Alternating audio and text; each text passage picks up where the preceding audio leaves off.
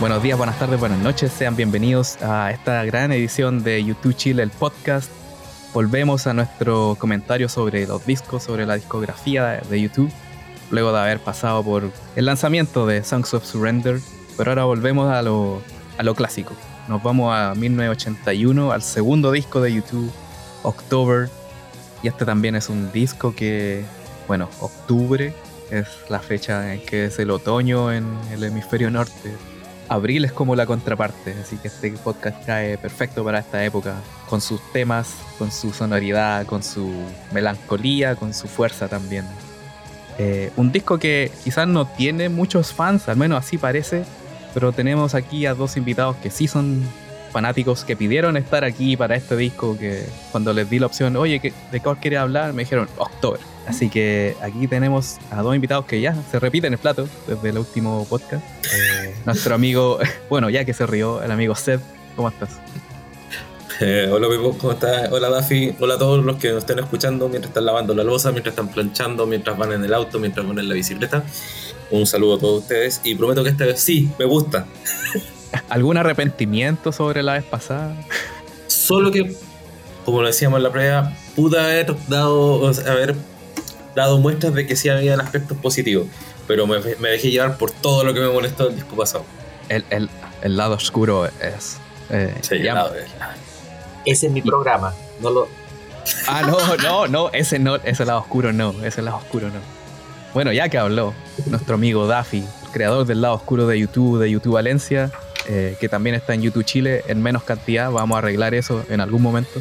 Pero aquí está. Es una deuda, estás? Estás, como los políticos, Pepe. Es que, prometes y prometes. Bueno, eh, es trabajo, es tiempo, usted sabe, usted sabe que toma tiempo todo eso. No, yo creo que es tiempo. Siempre todos tenemos trabajo, falta eh, administrar los tiempos. ¿Cómo están muchachos? Buenas tardes, buenos días, buenas noches a todos los que están escuchando este podcast.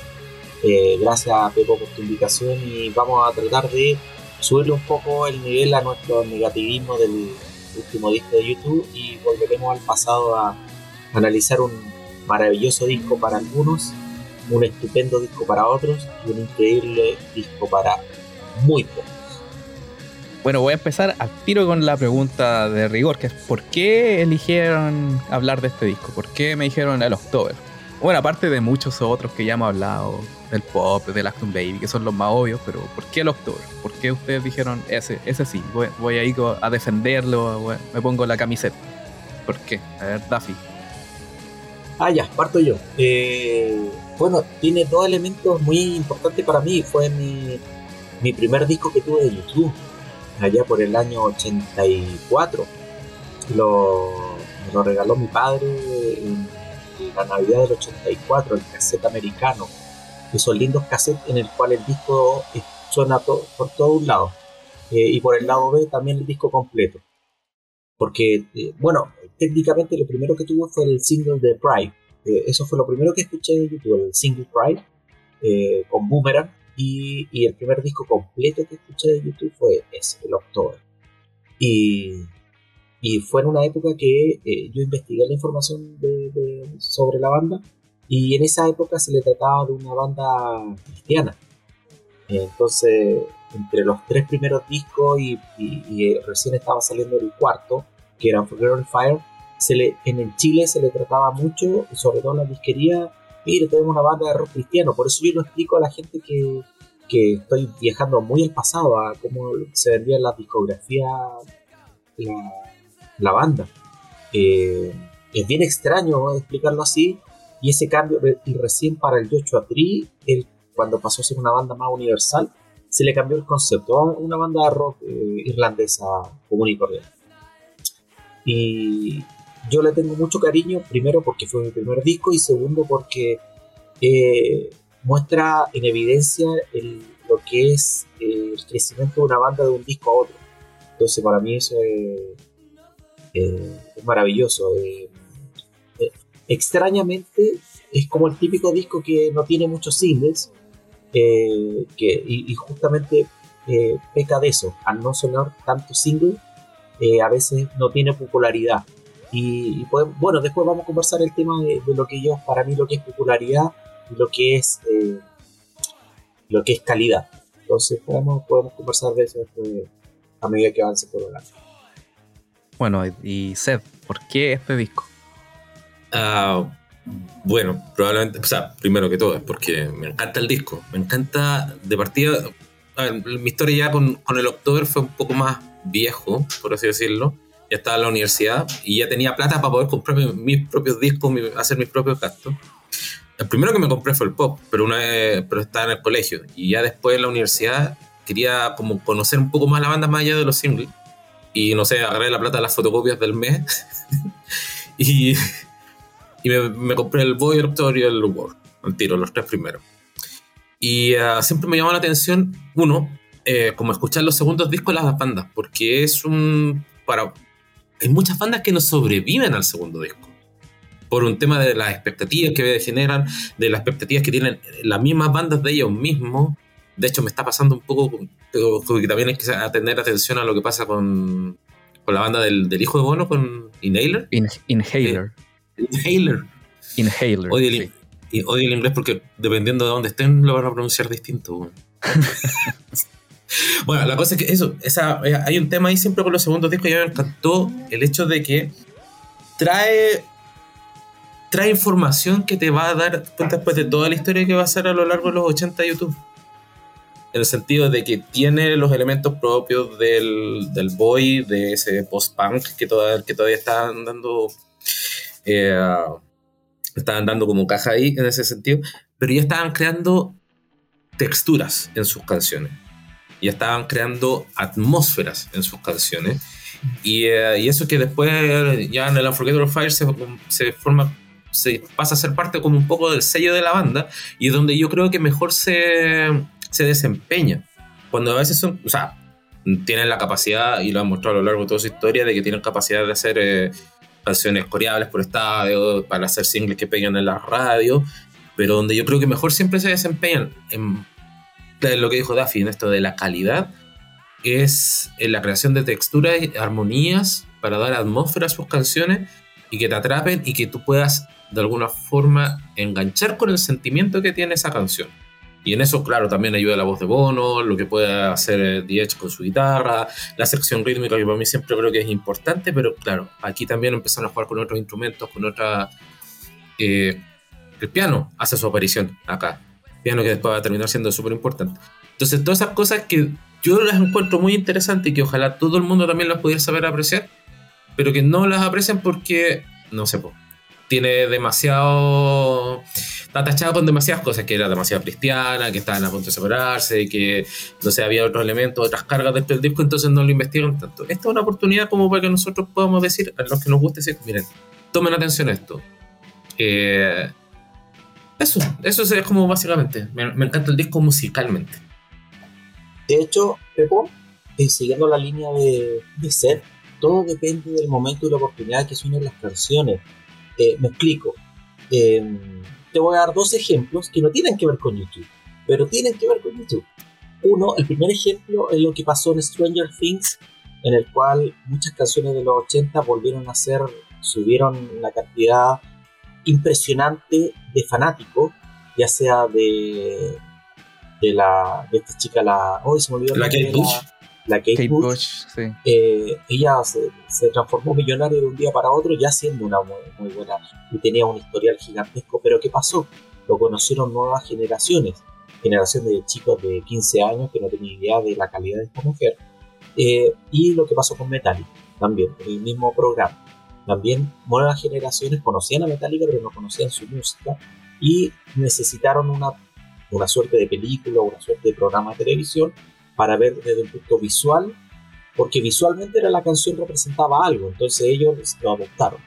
Y, el último ejemplo que puedo dar es a lo de Depeche Mode que pasó con Never Let Me Down Again, en el tema de, de, lo que sucede con eh, The Last of Us, que es una serie de HBO que también es, mundialmente conocida y una canción que era muy conocida en los 80 y para los fanáticos es muy conocida, esa canción del músico para las masas de Depeche Mode, también volvió o sea, subió 300% su cantidad de, escuchas en los streaming y todo.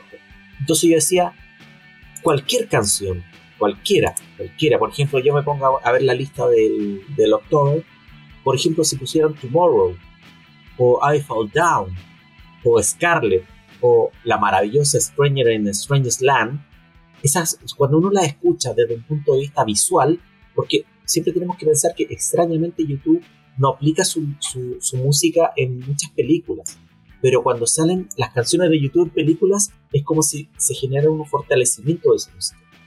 Y October es uno de los discos más visuales que tiene YouTube. Uno puede decir, ah, el más religioso.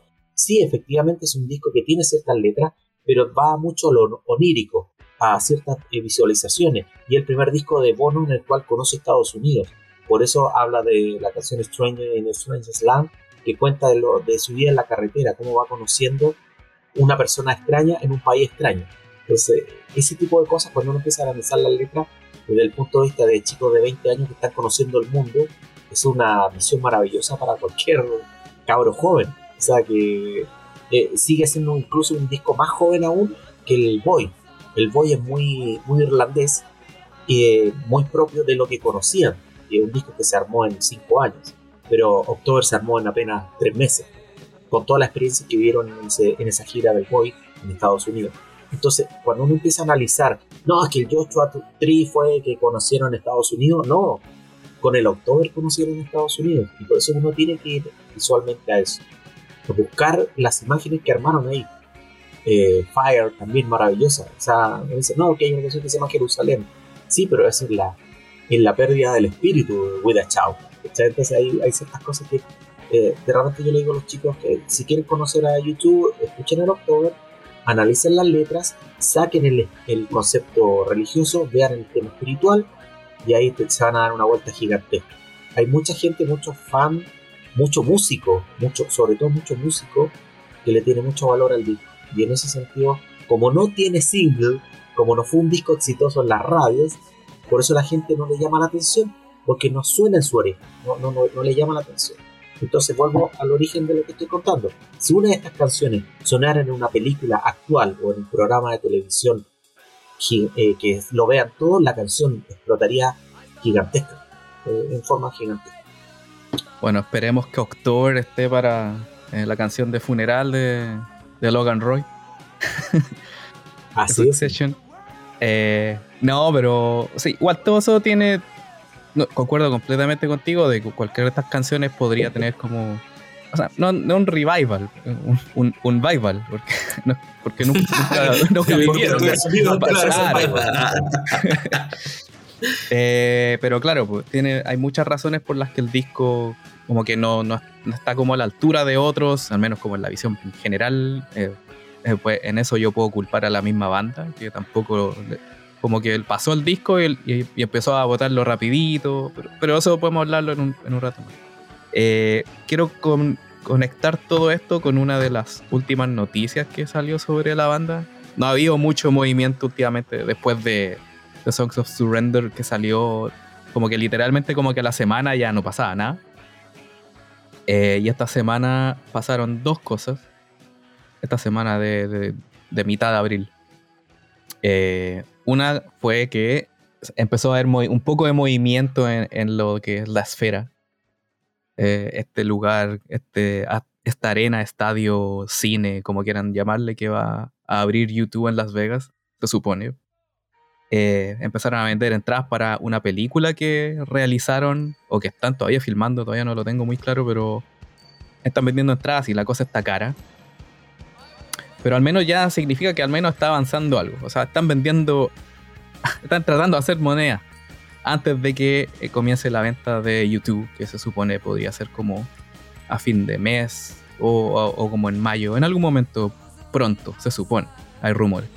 Pero la otra noticia que, como, como con la que podemos conectar con October, es que YouTube anunció el regalo de los suscriptores de youtube.com que bueno, sabemos que no son muchos, pero si alguien se suscribe ahora, pues tiene más opciones de ir a Las Vegas que, si no se suscribe.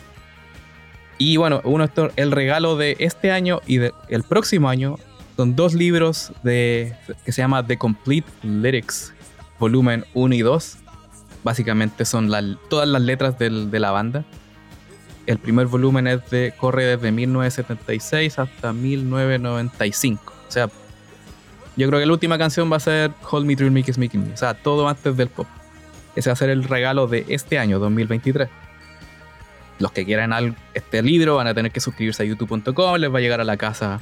Se supone que es un libro con todas las letras, las antiguas, las nuevas de Songs of Surrender. También va a haber fotografías, dibujos horribles de Bono y historias, se supone. Cosas historias nunca antes contadas. Nunca antes contadas, claro, el clásico. Eh, y cómo quiero como empalmar un poco esto con October. October, claro, es, es, más o menos conocido dentro de la fanaticada por ser el disco que, que tiene como las letras eh, más no completadas. ¿Por qué? Porque a Bono se le perdió o le robaron un maletín con sus letras en 1981. Estaban en, en un concierto o en una. Estaban, en Portland, Oregon, en Estados Unidos y donde, donde tenía las letras y más documentos, se lo pelaron. Se lo robaron o se perdió nomás. Todavía no, está muy claro. Y bueno, tuvieron que, que improvisar. Bueno, tuvo que empezar a reescribir cosas. De hecho, eventualmente apareció el, maletín. Apareció como el 2004 y bueno, lo recuperó.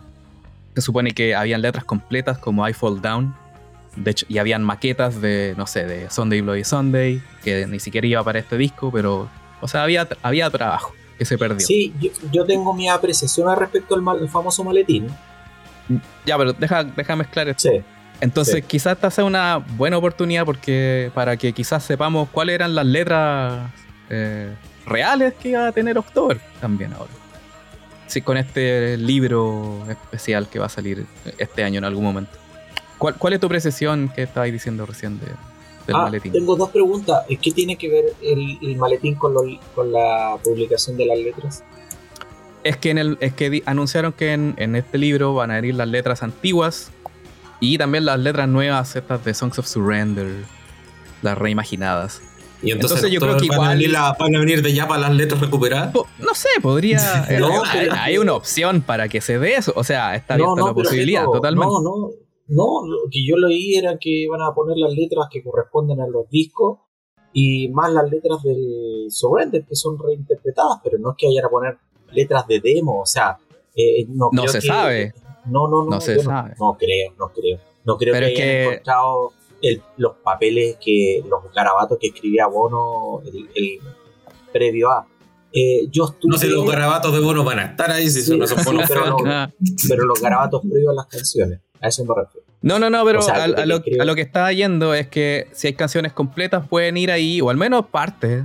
y también porque, bueno, así le da un valor más agregado al libro para que. Porque hay gente que no le gustó, obviamente, la idea de este regalo. Parece. Claro, si uno lo toma así a la rabia, puede ser como: ¿para qué quiero las letras si las puedo googlear? Las, tengo en mis libritos del mismo disco. ¿Cuál es la gracia? Hay un valor agregado, puede ser. O sea, es un pensado que esas cosas tampoco son regalos, porque regalos cuando te regalan algo. O sea, tú estás pagando. no, ya sí, obvio, se está pagando, pero es como el, se le llama el regalo de la suscripción. Ya, bueno, lo que sale, eh, si mal no recuerdo, en la época en que salió lo del maletín, publicaron fotos de las hojas que venían en el maletín. Eh, mi memoria no es de las mejores. El tema en cuestión es que sí se mostraron la. Tendría que buscar en, en, en dónde fue, no, tampoco me preocupé de descargarlas que, estaban ahí, pero tampoco había muchas ideas, tú lo mencionas, ¿sabes? O sea, no es que no el hecho de que el disco fue, fue, eh, fue, mm, tuvo una crisis porque se perdió ese maletín. Había muchas ideas de bono, puede ser, algún concepto, pero no. No, claro, pero musicalmente no. No, nada, no había nada. Musicalmente habían un par de canciones que habían armado durante la gira al Boy. El, disco es totalmente nuevo, el disco eh, no, no, no, que, no son canciones que quedaron fuera del Boy también, son canciones totalmente nuevas. Eh, el tema en cuestión es que eh, ellos trabajaron con muchas presiones para ese disco. Era primera vez en el, que, en el cual terminaron una gira, se pusieron a grabar y después empezaron de nuevo la gira. empezaron inmediatamente, ellos, ellos ellos, eh, el Octor para mí es el disco que tuvieron más presión, porque ellos lo grabaron apenas seis semanas, son dos meses, que fue entre eh, julio y agosto. De julio, y, julio y mediados de agosto. Y ellos incluso de 1980, 81. fueron como en seis semanas, en seis semanas para grabar un disco ahora, impensado. O sea, en seis semanas yo creo que hacen como media canción. Claro, y ellos tuvieron tiempo de, armar algo en las sesiones, algo así. Un mes antes, un mes y medio antes, cuando terminaron la gira en Estados Unidos, que, terminaron en marzo, abril, no recuerdo la fecha exacta. Pero tuvieron muy poco tiempo para hacer el disco. Entonces, aún así, con todo eso, piensen que eran muchachos de 20, 21 años que no tenían mucha experiencia, en el cual no eran virtuosos, en el cual se juntaban en un par de días y armaban ocho canciones. No, les costaba mucho. El Boy se armó en cuatro años. El Boy es el resultado de cuatro años de trabajo. bien decantado. Y bien decantado, se fueron sacando, fueron sacando. Y quedaron muchas canciones fuera, 10, 12 canciones que tocaban en vivo. Y que claro, y las que fueron, y las que fueron quedando más encima las fueron puliendo. O sea, se nota un trabajo, claro. Y lo pulieron, lo pulieron y lo pulieron en la misma gira eh, del previo al Boy. Y, ni siquiera, o sea, de hecho, en el, en el podcast que hablamos sobre el Boy, ahí mismo hablamos de cómo Out of Control de, del primer, el primer disco oficial, el U2 3, es totalmente distinto a Out of Control del Boy. Exacto. Exacto. Y, estructuralmente yo puedo defender al October porque musicalmente es mejor que el Boy porque estamos hablando de una banda que ya tenía 40, 50, 60, 70 conciertos en, el bolsillo, estaba mucho, era mucho mejor músico cuando, que, cuando grabaron el Boy, mucho mejor. Y, llegaron, como decía Seb y tú, Pepo, el tema que eh, agregaron instrumentos, o sea, ahí se agregó el piano, se agregaron gaitas, se agregaron más voces, las baterías se grabaron de otra forma.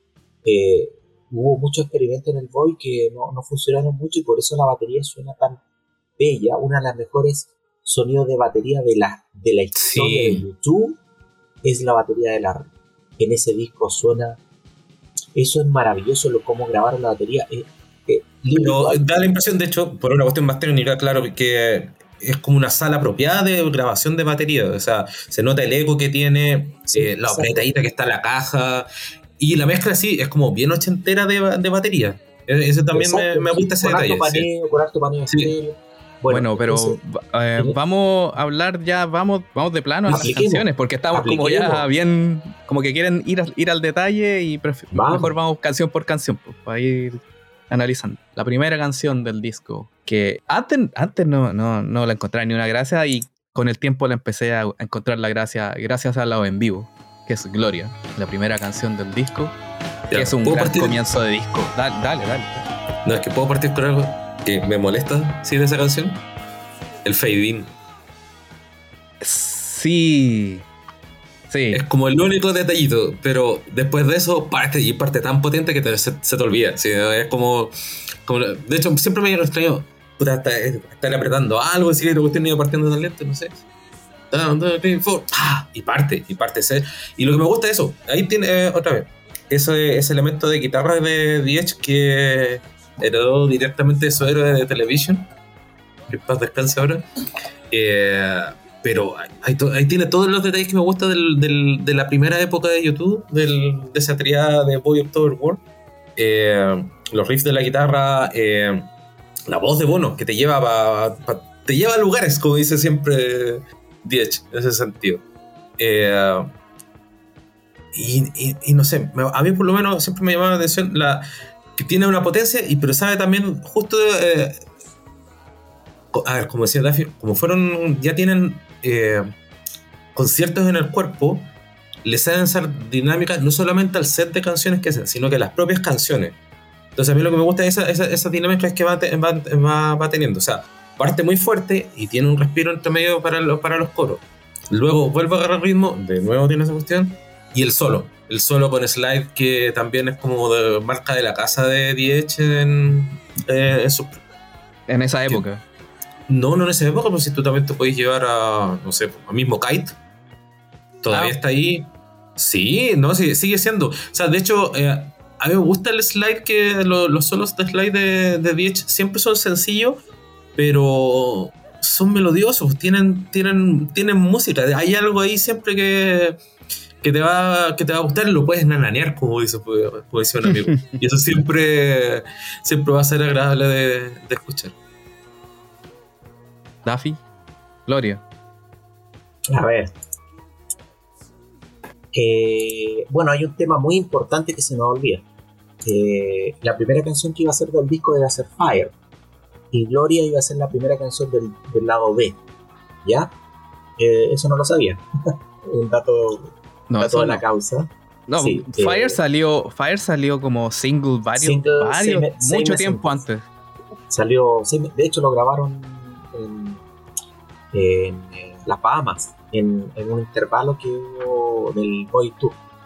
Entonces se grabó muchos meses antes. Entonces, eh, eh, y como salió como single y ya estaba sonando, no quisieron quemarla de nuevo poniéndola como canción número uno pero estaba establecida como canción número uno por el inicio, por el tipo de inicio que tenía. Y Gloria iba a sonar como batería de entrada eh, en el lado B, con, como, como suena Throw Brick to a Window, eh, todas las que tienen inicio de golpe de batería.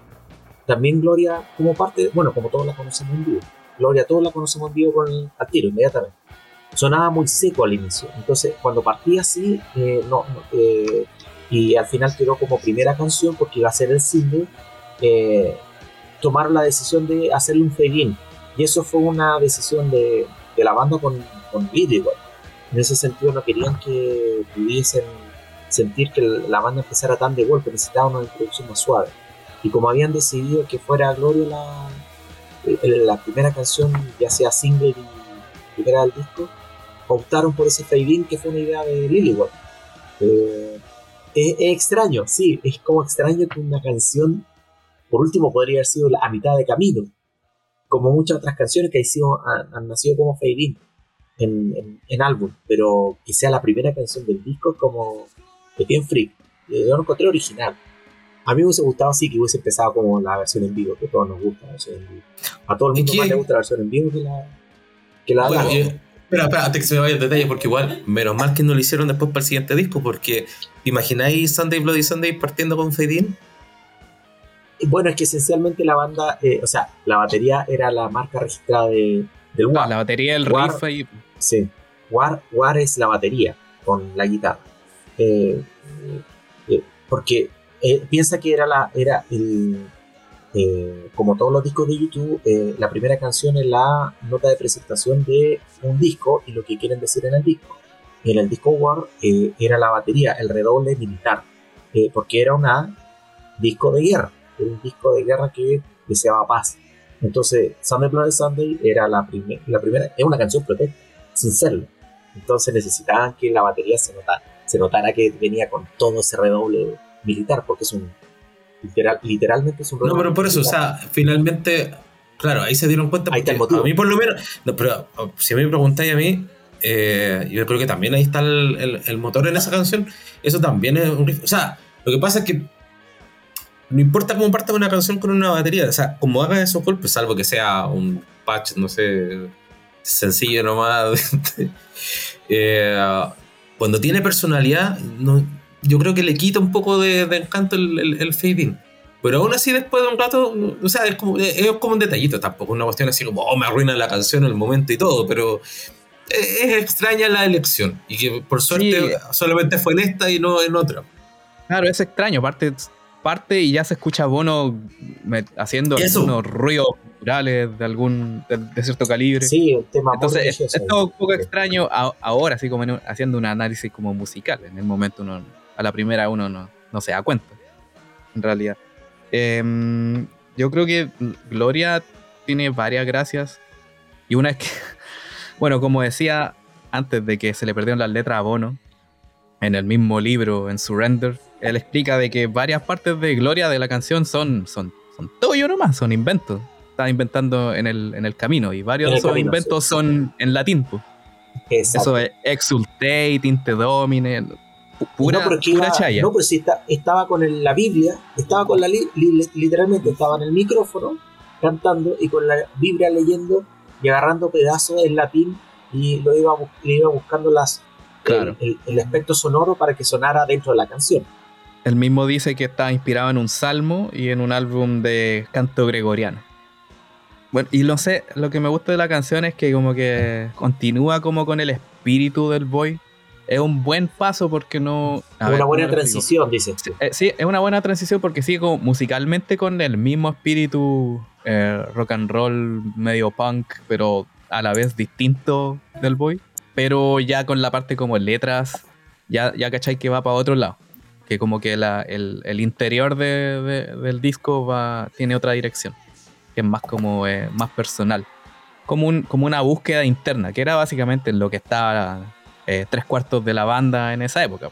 Porque algo que no hablamos antes de comenzar fue de que, algo que ya se sabe mucho ahora, de que Bono, Diech y Larry estaban en un grupo cristiano, Shalom, se llamaba, que, que, que, terminó siendo más o menos secta, o al menos así como que lo terminaron sintiendo, como que los para hacer la, la, la historia corta, eh, era un grupo religioso que empezó como a, presionarlo y cuestionarlos por esta vía de, rock and roll y ellos mismos empezaron a dudar de, qué hacer, dice seguir o no. The renunció, después Bono dijo ya, yo, si tú te vas, yo me voy. Eh, Paul McGuinness los convenció a base de legalidades de que se tenían que quedar y ellos se convencieron de nuevo porque tampoco estaban seguros de, realmente irse de la banda. Pero tenían conflictos internos pues, y esta canción es una muestra pequeña de cómo todo el disco es esto mismo, pues es una búsqueda de ellos mismos de, de, responder esas dudas mezcla religiosas con personales y de ver si esto tiene un sentido realmente más allá de solamente tocar. Eh, a mí me gusta bastante Gloria, me gusta que la hayan desde el 2015, no, ¿cuándo empezaron a tocarla de nuevo? 2005, sí, para el Vertigo Tour. Ahí empezaron a tocarla de nuevo. Que ya era raro porque, de hecho, como desde, mil, desde que salió el Joshua Tree, como que dejó de existir el, el, el October, poco menos. Tocaban una o dos canciones, pero, pero sería. En los 90, muerto, muerto.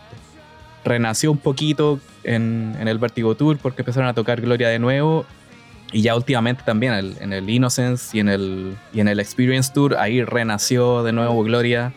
Me hubiera encantado verlo en el Joshua Tree Tour. Eh, pero como que ahora se siente más. Como que esas, esas preguntas que tenían en, el comienzo se sienten que tienen respuesta. No sé, no sé si, se, si se entiende un poco. Eh, no. Se, siente segura. Ah, no, o sea, como que la canción se siente segura ahora. No, no, como desesperada. Deja leerlo, deja leerlo. Vos no mismo, en el mismo, que tengo el libro aquí también, que lo estoy, lo estoy leyendo, ¿no? Dice que estas, estas canciones no eran las más refinadas ni completas, pero tenían algo que era más importante, desesperación.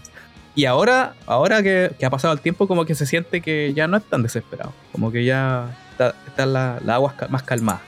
Y esta canción no se siente el, contexto en el cual la grabaron, el que, eh, que presiones por todos lados. Exactamente, pues, yo creo que también había presión por sacar eh, por sacar adelante un disco y como te digo, si hay una presión que tienen que pasar todas las bandas porque finalmente, sobre todo si el primer disco es exitoso, cuando el primer disco pasa sin pena ni gloria, probablemente en el segundo tiene hasta casi la obligación de reinventarte o de experimentar un poco más. Pero en el segundo, pues si te va bien en el primero, es como, ¿qué hacemos? Sigo también otra vez la, esa, por, esa, por esa curiosidad musical, con esa cuestión de buscar otras letras, otras temáticas, o me voy por lo seguro. Mira, en ese tiempo yo, yo por lo menos eh, intuyo que hicieron un poco de todo, o sea, se fueron un poco la segura, de hecho, para mí también pienso igual que el Pepo, esta es como Gloria, al menos es como la continuación del espíritu de Boy, no líricamente, pero al menos sí musicalmente. Pero el resto del disco, ya no, no sé si sea tanto yo vuelvo a pelear que yo no sé qué es lo que es exitoso. Yo no sé si fue más exitoso el Boy que el October. No, pero al menos los puso en el mapa, ¿cachai? Que había ojos sobre ellos. Lo que pasa es que al ser el primer disco, claro, al ser el primer disco y conocerlos, fue el impacto inicial. Mira, piensa, también en, ese tiempo, para toda banda, en realidad, y yo creo que hasta incluso ahora, el solo hecho de poder conseguir tocar en lugares ya es éxito. No importa del tamaño que tú creas que sea tu banda. Sobre todo si no tienes padrino, eh, que te puedan conseguir cosas, sino que sea todo a pulso. Es decir, si ya saliste del circuito de bares y de bares de mala muerte, al menos, al menos en tu ciudad de origen, sobre todo en esa época, si ya saliste de ese circuito, lo hiciste. Si ya conseguiste un contrato discográfico en ese tiempo, lo hiciste. Eso, eh, a eso me refiero con éxito. No si haya sido multiventas, platino, no si salió en Twitter así como, oh, fuimos como el disco de la semana y después la otra semana se perdieron otra vez. Ah, claro. ¿Cómo le fue el of Surrender de la segunda semana? No lo busqué. sí, pero ya no hubo tantas fotos, ¿cierto? No, calladito, más calladito. Más, eh, harto. Bueno, la cosa, a eso, a eso apelo con, con éxito. No al hecho de, claro, eh, me, me entendí. Y en ese sentido, claro, cuando estás en esa parada, en un segundo disco, eh, yo creo que tienes más que perder que ganar. Y por lo tanto las dudas te... Sobre todo si tienes presiones para sacarlo rápido, porque hay que, porque hay que gastar plata en estudio. Sí, no sé, en esa, esa época no tenía plata YouTube. Para, Exacto. Tenías que arrendarlo y, y pagaba lo que correspondía. Y de hecho le pasó hasta el War. Recién en el After Fire dieron algo de dinero para, para grabar en, Sí, me da la impresión de que, de que arrendarse un castillo para grabar, yo creo que ya tenían plata. Sí, sí. Fíjate que en el, War, en el War, eh, la canción del 40, eh, 40, en War, se demoraron eh, eh, aproximadamente un par de horas en grabarlo. Eh, ¿Y por qué se demoraron un par de horas? Porque les quedaba solo ese tiempo para grabar. Y terminaron de grabarlo, literalmente, les digo, literalmente, terminaron, apretaron stop y entró la otra banda a grabar a la sesión. O sea, en algún lado yo leí de que a Forti le, les tomó 40 minutos y que por, en parte por eso les tomó. Par de horas, el par de horas que le quedaba del estudio de grabación. Pero, igual es más tierna, es más simpática. sí. Ah, obviamente, pero igual piensa lo que bíblicamente siempre ha sido entre 40 y 44 es como un número así como de que le gusta. Simbólico también. Simbólico, sí. ¿Cuál es 44? Sí. Ah, alguna vez algún mis familiares que son testigos sí me, me explicaban un poco eso. Ah, los 44 mil. Y los 44 mil. No es que se vayan a salvar 44 mil, sino que ese era como un número, así como decir, en vez de decir, oh, la mansa cachadita de hueones, no, 44 mil. Eso. Eh, eh, ah, el pueblo, elegido, ya, ok. Claro, no es una cifra exacta, pero hay gente, pero hay religiones que se lo toman en serio y que van a ser 44 mil y por eso se toman tan a pecho el ser tan estrictos con los mandamientos y cosas por En fin, el punto es que es que Gloria es la raja. No, escúchenla. Denle una denle, denle otra oportunidad porque si quieren escuchar incluso eh, la banda la tiene tan apropiada que escucharla en 2015 con el poder que salió en esa gira es maravilloso en ese sentido. Entonces, suena, suena muy actual, de hecho, como Electric Co. Son canciones que son muy, muy, muy potentes hasta el día de hoy. Y para los que les gusta tocar, me encima también es entretenida tocar. No importa el instrumento que estés tocando en esa canción. De los cuatro. O, cantar, o cantar, o cantar, es muy entretenida también. La canción es buena. Buenísimo. Buenísimo. Bueno, ya después de ese eh, de, ese paso de Boy a October, llegamos al. Aquí comienza el October eh, en serio, con I Fall Down. Eh, la primera canción que tiene otra, otro instrumento, como dijo Seth, eh, parte con el piano, o sea, y, y parte de cero, ya no trae toda la energía de Gloria, como que se le echaron al bolsillo y dijeron, no, aquí vamos a empezar con algo distinto. Y parten con el pianito. Y bueno, no sé, ¿cuál es la opinión de ustedes de esta canción y, qué, y de qué creen que trata? Parte C. ¿qué sigo yo. Pasándose la pelota aquí. yo como siempre, lo que pasa es que solo muy tarde tomar la atención a, las letras de las canciones porque siempre me engancho primero por la música y melodía. Y melodía la música Y la, y la melodía me refiero a algo particular que me encanta siempre de Bono, que es su facilidad que tiene para sacar melodías dentro de las pocas notas que les ofrece siempre Diech en sus composiciones. Eh, porque si se fijan, estos son dos, tres acordes, no son más, pero entre los dos, y eso es el otro, entre los dos sacan melodía, porque Diech hace una bella melodía de introducción en el piano, sencilla como la, como la que suele hacer él siempre en el piano, sobre todo en esa época, más la que hace Bono cantando.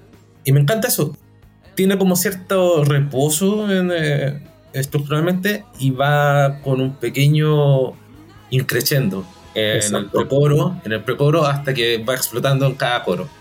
Y la, y la, guitarra también, claro, va a adquirir otra presencia. Pero no es la guitarra eh, que conocemos siempre de, de Diech, es más de riff y es como lo digo, es ese paso intermedio entre lo que siempre digo que sacaba siempre de Tom Verlaine, que no me voy a acordar el nombre del guitarrista de Television.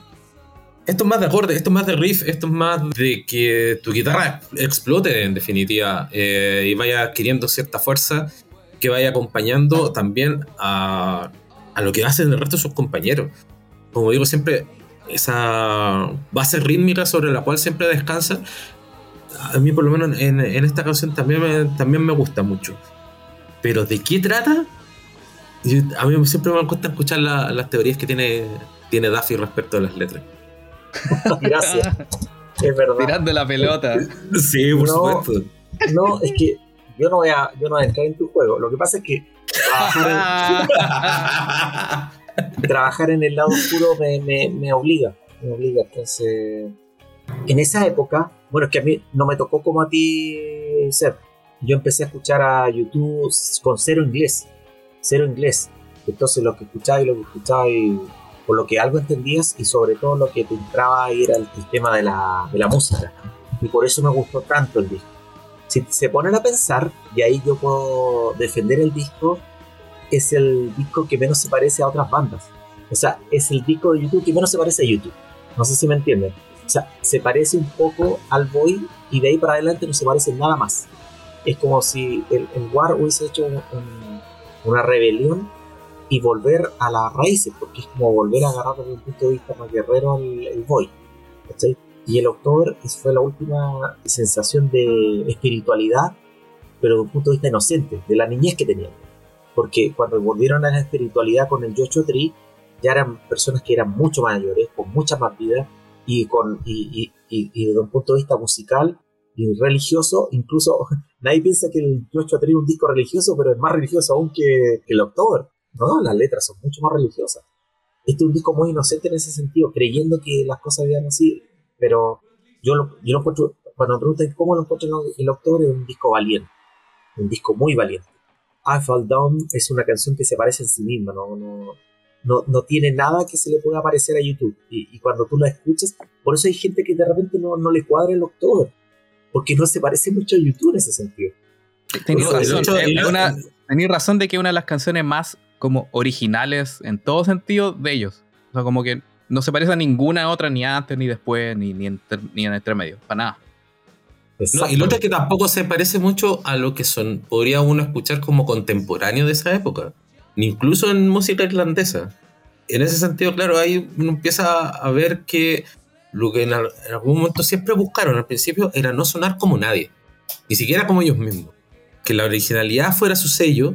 Y como digo, también, de hecho aquí es como hay, un poco ya también de, cierta atmósfera, en el sentido de que al menos los versos yo los encuentro sombríos musicalmente.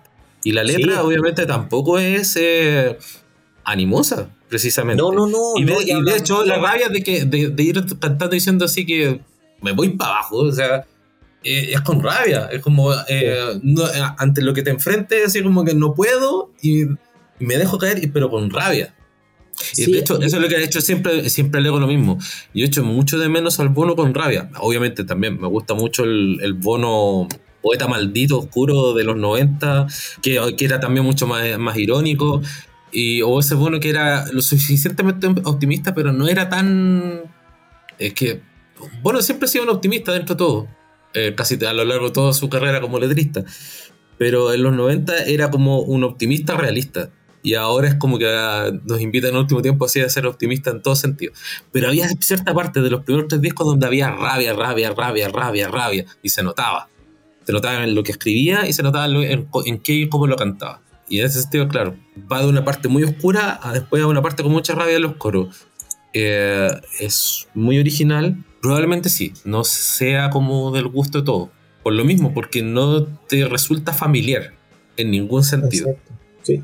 Sí, a mí me extraña esa canción porque habla de una niña llamada Julie y no tengo idea quién es Julie. Si es una droga, es una mina, es una prostituta, es una compañera de colegio. Yo, yo creo que puede ser.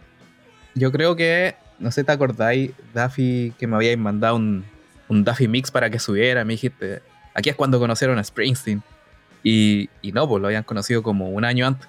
Eh, y cuando ve esta canción, me acordé de Springsteen, porque, y como toda esta como, hay, como toda una tendencia media gringa, no, no, sé, no sé si en Inglaterra, pero como puta, tipo Billy Joel, Springsteen, Bon Jovi, de, de como historias de gente.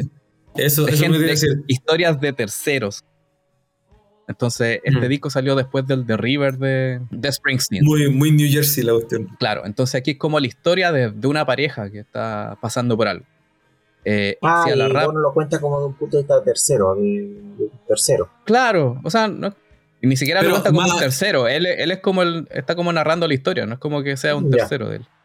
Ah, Eh, Eso al menos o, o- o como un mensajero. A veces yo también lo interpreto así como el mencionero. Así como que, oye, eh, ¿te acordáis de la Yuli? Te manda a decir algo.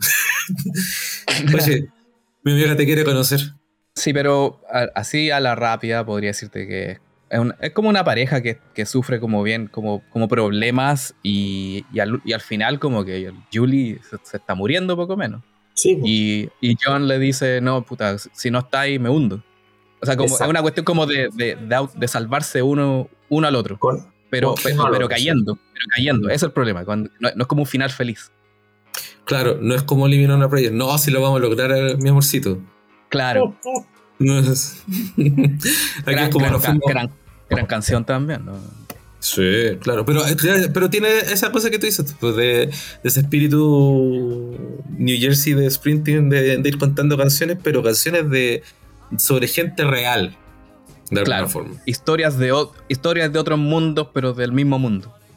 efectivamente. Eh, Bueno, eso, Lo, eh, lo- lo- lo único que, mi único atado así como musical que yo creo que voy a tener, que una cosa que me pasa en todo el disco, es, es sentí como que, no sé, como que el final es raro.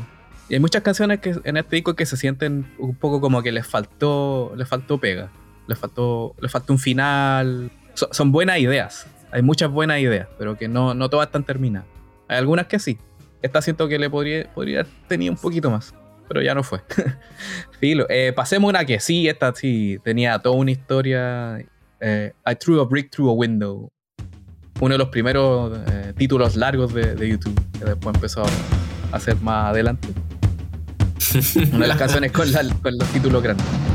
Eh, esta cuando, cuando empecé a escuchar a YouTube siempre me llamó la atención, pero en el sentido de que como el October fue uno de los últimos discos que yo obtuve, me, me, me, llamaba la atención como, como un- una letra tan larga. Porque si, si se fijan al comienzo, to- todas las- todos los, todos los títulos de canción eran cortitos. Una, Sí, le- sí. Una, una palabra, dos palabras, ¿no? dos Aquí, palabras. 5, 6, 7. Eh, y aparte que en vivo la, la, la mezclaban con A Day Without Me, Day que también hay una un poco de historia musical involucrada ahí. Eh, no sé qué opinan de esta canción, ¿les gusta o no? Bueno, eh, hablemos de ella. Ah, bueno, a mí me pasó que cuando escuché el disco, a ver, no es que no me haya gustado, pero fue la que de primera pasada no me gustó.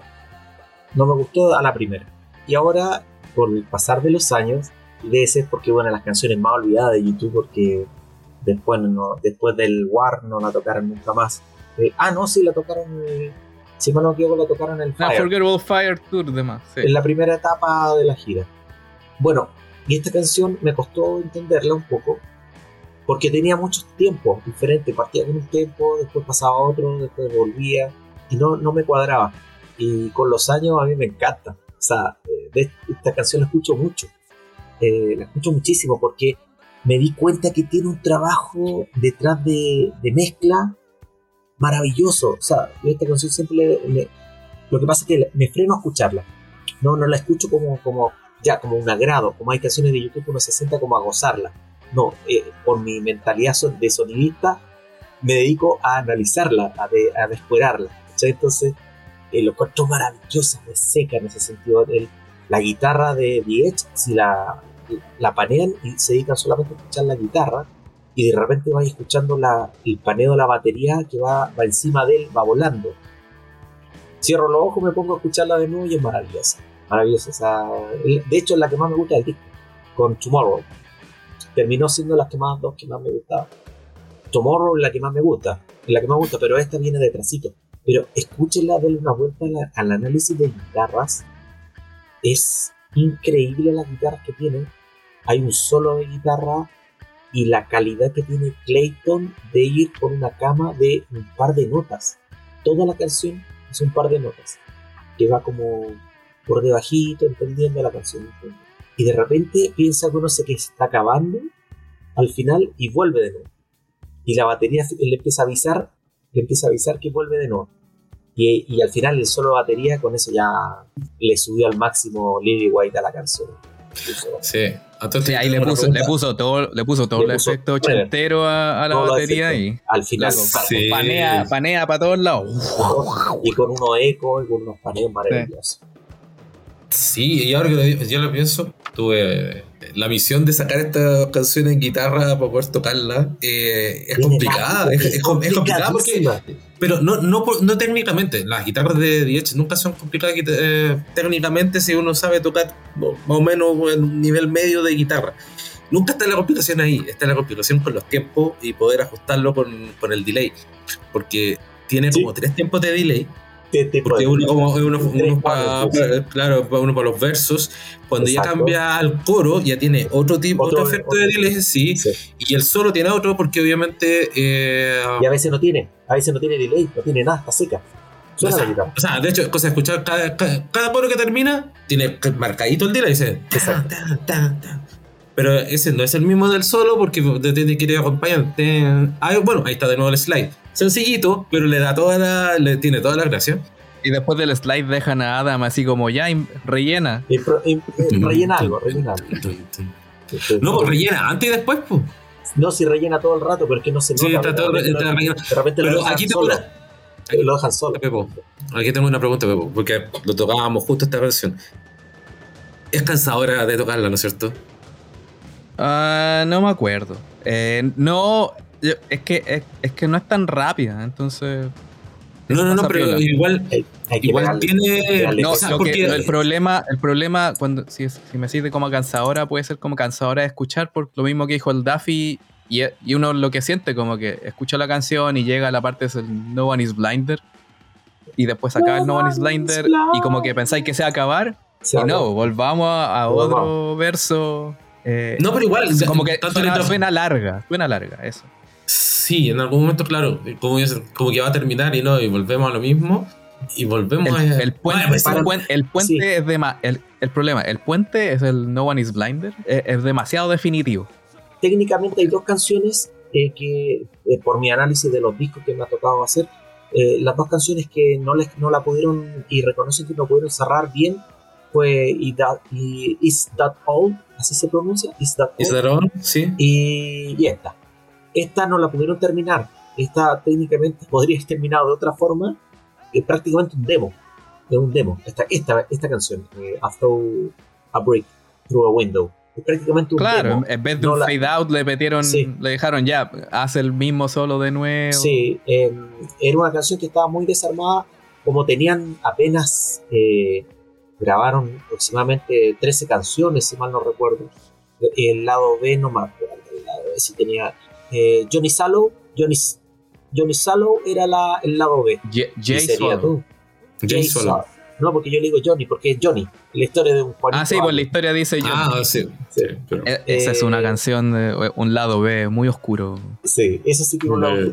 Y eso quedó fuera porque quedó, era tan demo que no, no eh, seguramente Steve Lillywhite les dijo, Flaco, no pongan esta canción que no suena, o sea, pónganla, déjenla como lado B por un. ¿sí? Entonces, técnicamente grabaron 12 canciones, apuraditos, en prácticamente 6 semanas. Entonces, yo entiendo que, por ejemplo, esta canción no quedó tan. tenía mucho más potencial, obviamente. Y yo le tengo mucho cariño también por eso, porque le pusieron todo lo que pudieron y salió lo que salió. A mí, sí.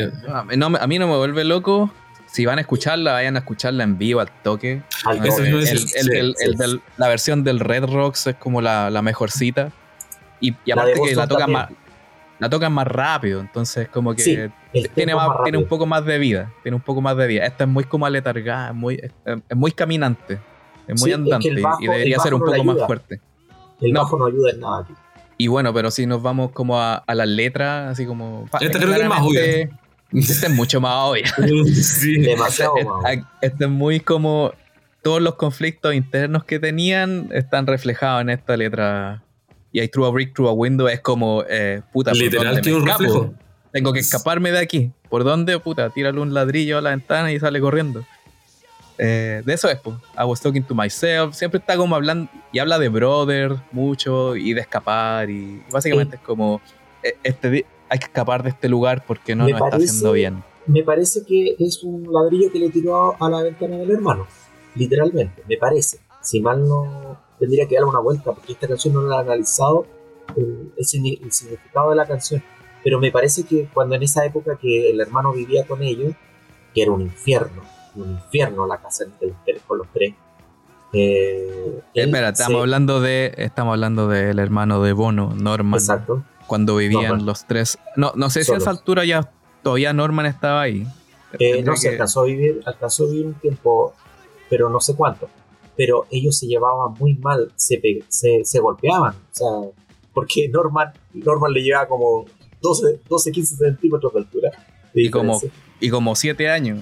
Y como 7 años, entonces, y se agarran a como. Y me parece que, si mal no recuerdo, era que literalmente le tiró el ladrillo al segundo piso porque la, la ventana de Norman eh, miraba hacia la calle, la que estaba al lado de la pieza de, de, Bono, la que estaba al costado. No, sí, linda época. Tendríamos que recordar nomás porque mi memoria no es de las mejores. Sí, no, pero algo, me parece que sí, que era como en algún momento en el YouTube, por YouTube, ah, decía que algo así como más derechamente que la canción era que se veía el reflejo en la ventana y le quería pegar con el ladrillo, listo, eso era. Pero yo también creo que la, memoria, la, memoria, de Bono es igual de frágil o, o, más imaginativa, más imaginativa.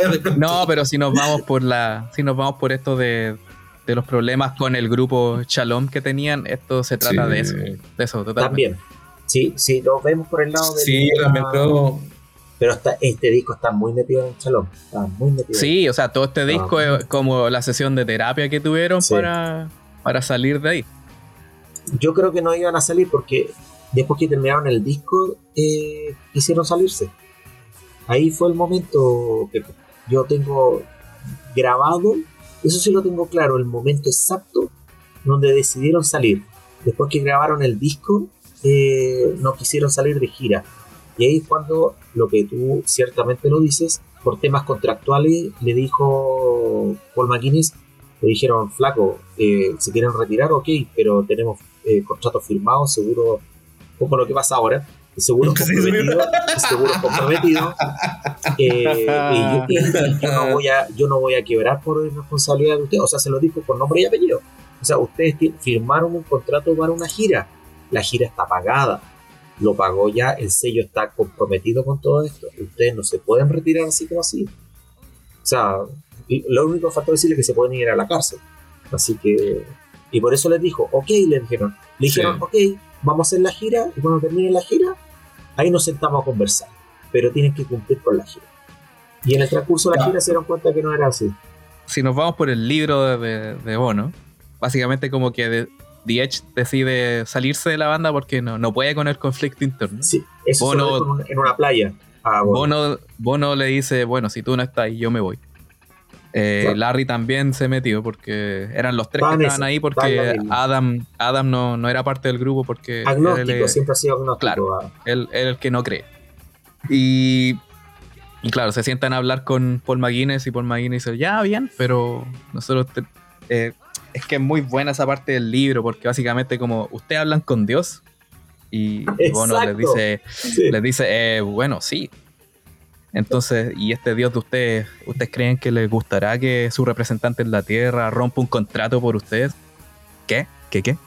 Entonces ahí Paul McGuinness le empieza a explicar, sí, ustedes firmaron un contrato para tener un representante y ese representante los, les, les firmó una gira y ustedes tienen que cumplir con el contrato. Entonces, puede venir su dios a, romper el contrato y como que ellos estaban como, eh, creo que no. Y, ahí, mismo The Edge decía, bueno, yo igual estaba como buscando una forma de cómo de seguir en la banda y ahí como que se empieza a tirar para atrás. Eh, las historias de Paul McGuinness en el libro son las mejores. Son los mejores, son las mejores. ¿Sabes por qué? Porque no tiene un beneficio de duda. Para mí no, tiene un beneficio de duda Se los paseaba Sí. como quería. Eh, Sí, Pero para bien. bueno, ahí ayudaba mucho que tuviera 10 años más, aproximadamente, Claro. de edad. Bueno, pasemos a la canción que viene, po. se llama Oh. Rejoice. Y yo al tiro parto que esta es de, esta es mis canciones favoritas y, y si la tocaran ahora yo estaría vuelto loco. Pero te imaginas ahí cómo sonaría ahora. Cuando comencé a, a escuchar este disco al comienzo, bueno, las primeras, las primeras veces no, nada, nunca me hizo nada este disco mucho. Y últimamente, no, no por escucharlo para esto, sino que los últimos años me he puesto a escucharlo y Rejoice es espectacular, o sea, con la pura guitarra, la pura guitarra, da lo mismo el resto, da lo mismo. Tóquenlo, tóquenlo, por favor, es lo único que les pido. Seth, dime tu, tu opinión como guitarrista. Mi opinión como guitarrista es que le venía dando vueltas toda esta semana.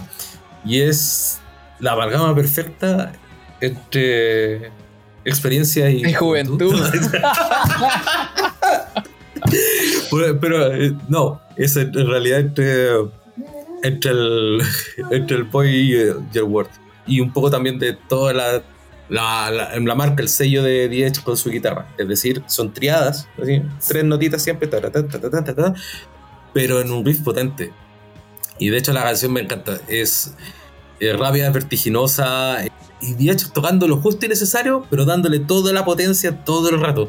Y o sea, no se pierde en, entre esa. mm, También esa potencia y energía que le dan Larry y Adam también en la, en la parte rítmica. Y obviamente Bono los va acompañando en toda esa cuestión. No sé, a mí me encanta, me encanta escucharla, me encanta tocarla. eh, y de hecho aquí como que viene un trío de canciones que son mis favoritas del disco. Es como la parte del disco que, que, que me gusta musicalmente. Y además, por ahí tengo algunos registros en vivo también. y, no, y no pierde nada. La parte del, como del descanso, por así decirlo, algunos lo podrían encontrar un poco más larguita. Pero me encanta porque de hecho también es una parte de un... El, el solo esta vez no es de Diech, el solo es de Larry.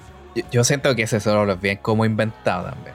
No sabemos cómo, cómo, cómo linkear estas partes, invéntate algo rápido. Ah, pero eso es como también sello de YouTube. Es como que juntan tres canciones en una y es como. Y le dan cierta coherencia nomás, po. Pero sí, pero claro, aquí se nota en la mesa cuando hicieron la edición, así como. Ya, pescaron así todas las perillas, las 10 perillas de los- del micrófono de la batería y le subieron así. Eh, Daffy, Buenísimo. Debería estar sonando hasta el día de hoy. ¿por qué Eh, crees que no suenan el día de hoy? ¿Por qué no le podrían dar esa poten- esa potencia? eh, yo creo que hubiese aguantado hasta los 80 nomás, claro. Hasta el- la gira del Lockdown. Podría haber sido. Eh, es la, una de las más ochenteras también del, del punto de vista son- sonoro. Se parece mucho a la estructura, no es igual a la canción, pero a Electric Co. Eh, y por ende a It's Out All. Entonces, por la forma como la van tocando. Eh, Aunque yo diría que está más un poco más hermanada con, con otras del Word. la casó, pues. No. Sí, un poco, De- pero. el- eh, el Heart, Two refugiado. Hearts, Yo diría que es más to Hearts. Yo diría que es más to Hearts. Eso es, eso es. No me podía acordar Ah, ya. Y eso que es single. Pero melódicamente, o sea, pi- piensen un poco en, en eso.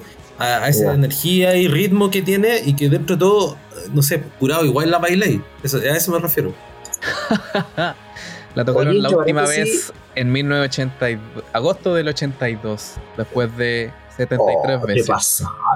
El- la primera vez fue el 81, 16 de agosto y murió el 7 de agosto, 360 y 357 días, algo así duró Rejoice en vivo. Una tragedia en realidad, creo yo. Sí, ya, pero no puede ser peor que eh, el nulo registro de otras canciones que tiene este disco Ah, bueno. en, en la historia. También. Eh, esta canción, yo, yo creo que la única razón por la que no la tocaron mucho fue porque Rejoice es como una frase, una palabra demasiado religiosa y, y como que, no sé, era, era como too much, con mucho lucho, mu- mu- mucho, mucha religión. Eh, es lo único que me explico y, y bueno, quizás, no sé, la, la- es musicalmente, o también que es, es rápida, es muy rápida, debe ser agotadora también. Quizás, Mm. no sé. Es lo único que se me ocurre. Un día los tengo enfrente y les pregunto. De- ¿Y de qué trata esta canción? No tengo idea. Pero también es como lo mismo como de... de- de- de- de- Regocíjate, hombre, de- regocíjate. Es totalmente bíblica. sí, pues, pero también tiene que ver como de, de- Me de da la buscar impresión que- preguntas. po. O sea, de, de buscar responder las preguntas internas. Sí, eh. de, de, hecho eso es como, la, eh, como Jerusalén, con la canción de Jerusalén tiene la misma dinámica de las letras. Oye, sí, pero se me había ido, se me había ido, pero el Surrender no viene ninguna canción de los dos, o idea mía, me acabo de dar cuenta. No, pues, no hay ni una canción de October en Songs of Surrender. De todos los otros discos sí, sí hay una. Hay, al, hay al menos una, de todos los discos. Home, Home sí, sí hay. Claro, sí está sí, Desire, al menos. Hola, sí, No, sí, October es el único disco que no, no tiene ni una canción. No, paréntesis, no quería preguntar eso, se me había, se me había ido la falta de respeto. Bueno, con el pop lo mismo, lo mismo con el pop, que es con que tienes la, la una o dos canciones, una, canción, que Angels, Angels, nada más. Claro. No. Y luego nos lleva a pensar en la siguiente canción. Bueno, que no, yo creo no que era ideal para. No, no Line tampoco tiene canción en Songs of Surrender. Y ahí también creo que Breeze era, tenía también una tremenda oportunidad para ese disco. el Lebanon, eh, Moment of Surrender. Mira, Daffy, yo tómalo como. No, no, Surrender. Pero, pero ¿sabes qué? Tómalo como yo lo tomo. Que, estas canciones no podían mejorar. Están bien como están. Ah, sí, yo, pero, sí. Gracias, te lo sí, una buena forma de verlo. Bueno, en el caso de este disco no empeoraron algunas versiones, así que, ¿qué le vamos a hacer? Pero ¿para qué vamos a insistir? Si aquí estamos hablando del disco bueno. Sí, es que me eh, acordé y verdad, pues, verdad que autor no, no, Pero sí, obviamente, si queremos seguirle pegando palo al Song of Surrender, es como para decir, pero ¿cómo no pusieron Tomorrow? Claro. mira, y con pura gaita. Me estáis está pasando a la canción que viene. Ah, no, es Fire. es Fire la canción que viene. Pero, pero el último, el último que va a cerrar esta canción que no, dijimos mucho más de que nos gusta mucho. No, hay mucho análisis, es como visceral nomás. No, no hay técnica aquí. Va a la vena, a la vena. Sí, a la vena. Eh, sí, dos cucharadas nomás y chau. Aquí está la, como la letra del disco. Es que I can change the world, but I can change the world in me. Como, no puedo cambiar el mundo, pero puedo cambiar el mundo dentro mío. Es, como la lo... de Volcano, que en Volcano un vuelto. Sí, bueno, aquí en el mismo libro de Bono sale Lucifer Hands. Sí, eso, Lucifer Hands. Sí. Que es como. sí. Sí.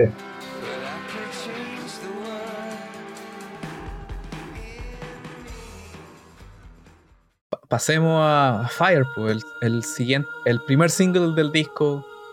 Eh, ¿Qué les parece esta canción? Yo, parto al tiro que no, no la entiendo, es muy extraña. Eh, a mí me extrañó que quedara dentro del disco. Sí. Sí, porque eh, para mí le pasa, le pasa lo mismo que a Celebration, que a Celebration quedó fuera del, del, del, War, porque tampoco iba a entrar en la, dinámica. O sea, como se grabó tan antes, tendría que acordarme en qué fecha grabaron Fire, pero yo, yo no la veo dentro del disco. No, fue como, fue como un Invisible de, de Songs of Innocence, fue antes, fue meses antes, meses antes. Mm y duró un buen tiempo antes del disco. No, un año, pero no sé, fueron unos varios meses. Que es mucho más que un single. Es como una previa del disco, básicamente.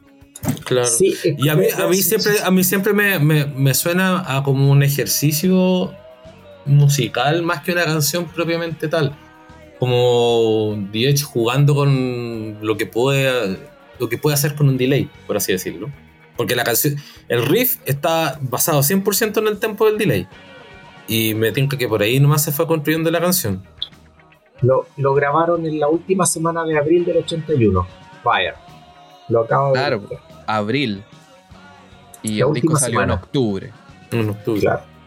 Y, empezaron a grabar el disco eh, en julio. Claro. estuvieron haciendo sesiones en junio, que fue la primera vez que se juntaron después de la terminar la Final Boy, y empezaron a grabar en julio y terminaron a mediados de agosto. De hecho, el single de Fire salió en julio del 81, mucho antes que saliera el disco. Y el disco salió en octubre, así estábamos totalmente compaginados con la canción. Eh, claro, pero mm, yo, yo de verdad no más pienso en esto. O sea, probablemente si hay que llenar cierto número de canciones, eso puede haber sido una de las razones que, quedó esta en el disco. No, es que, claro, si no se quedaba una menos. No, no la están ni siquiera eh, Eso, eso es una. Pero como te digo, yo, yo siento que eso, que más que nada un ejercicio y un ejercicio de muchas otras cosas. Si tú lo escucháis también en vivo, empiezan a aparecer otras cosas también que. Sí. No, yo no sé, si- ahora, puede, puede que me, puede que me equivoque, ¿eh? pero al menos en vivo de los primeros que canten conmigo. Wow, wow. El primer ejercicio así de hacer wow con el público. No sé. Hay que decir que la- esa parte cuando. Porque toda la canción, así como técnicamente, va en 6 octavos o algo así, ¿era o no? No, no es 4 cuartos, es 6 octavos. Entonces tiene como. Es la primera canción de YouTube que tiene como esa métrica extraña que después tiene otras canciones como Breathe o como Acrobat, que no es como de salto, no es de salto. Un, Yo me acuerdo que, yo me acuerdo tres. que la batería era muy rara, así como que me costó un, un mundo sacar y, y era llevar como el ritmo nomás.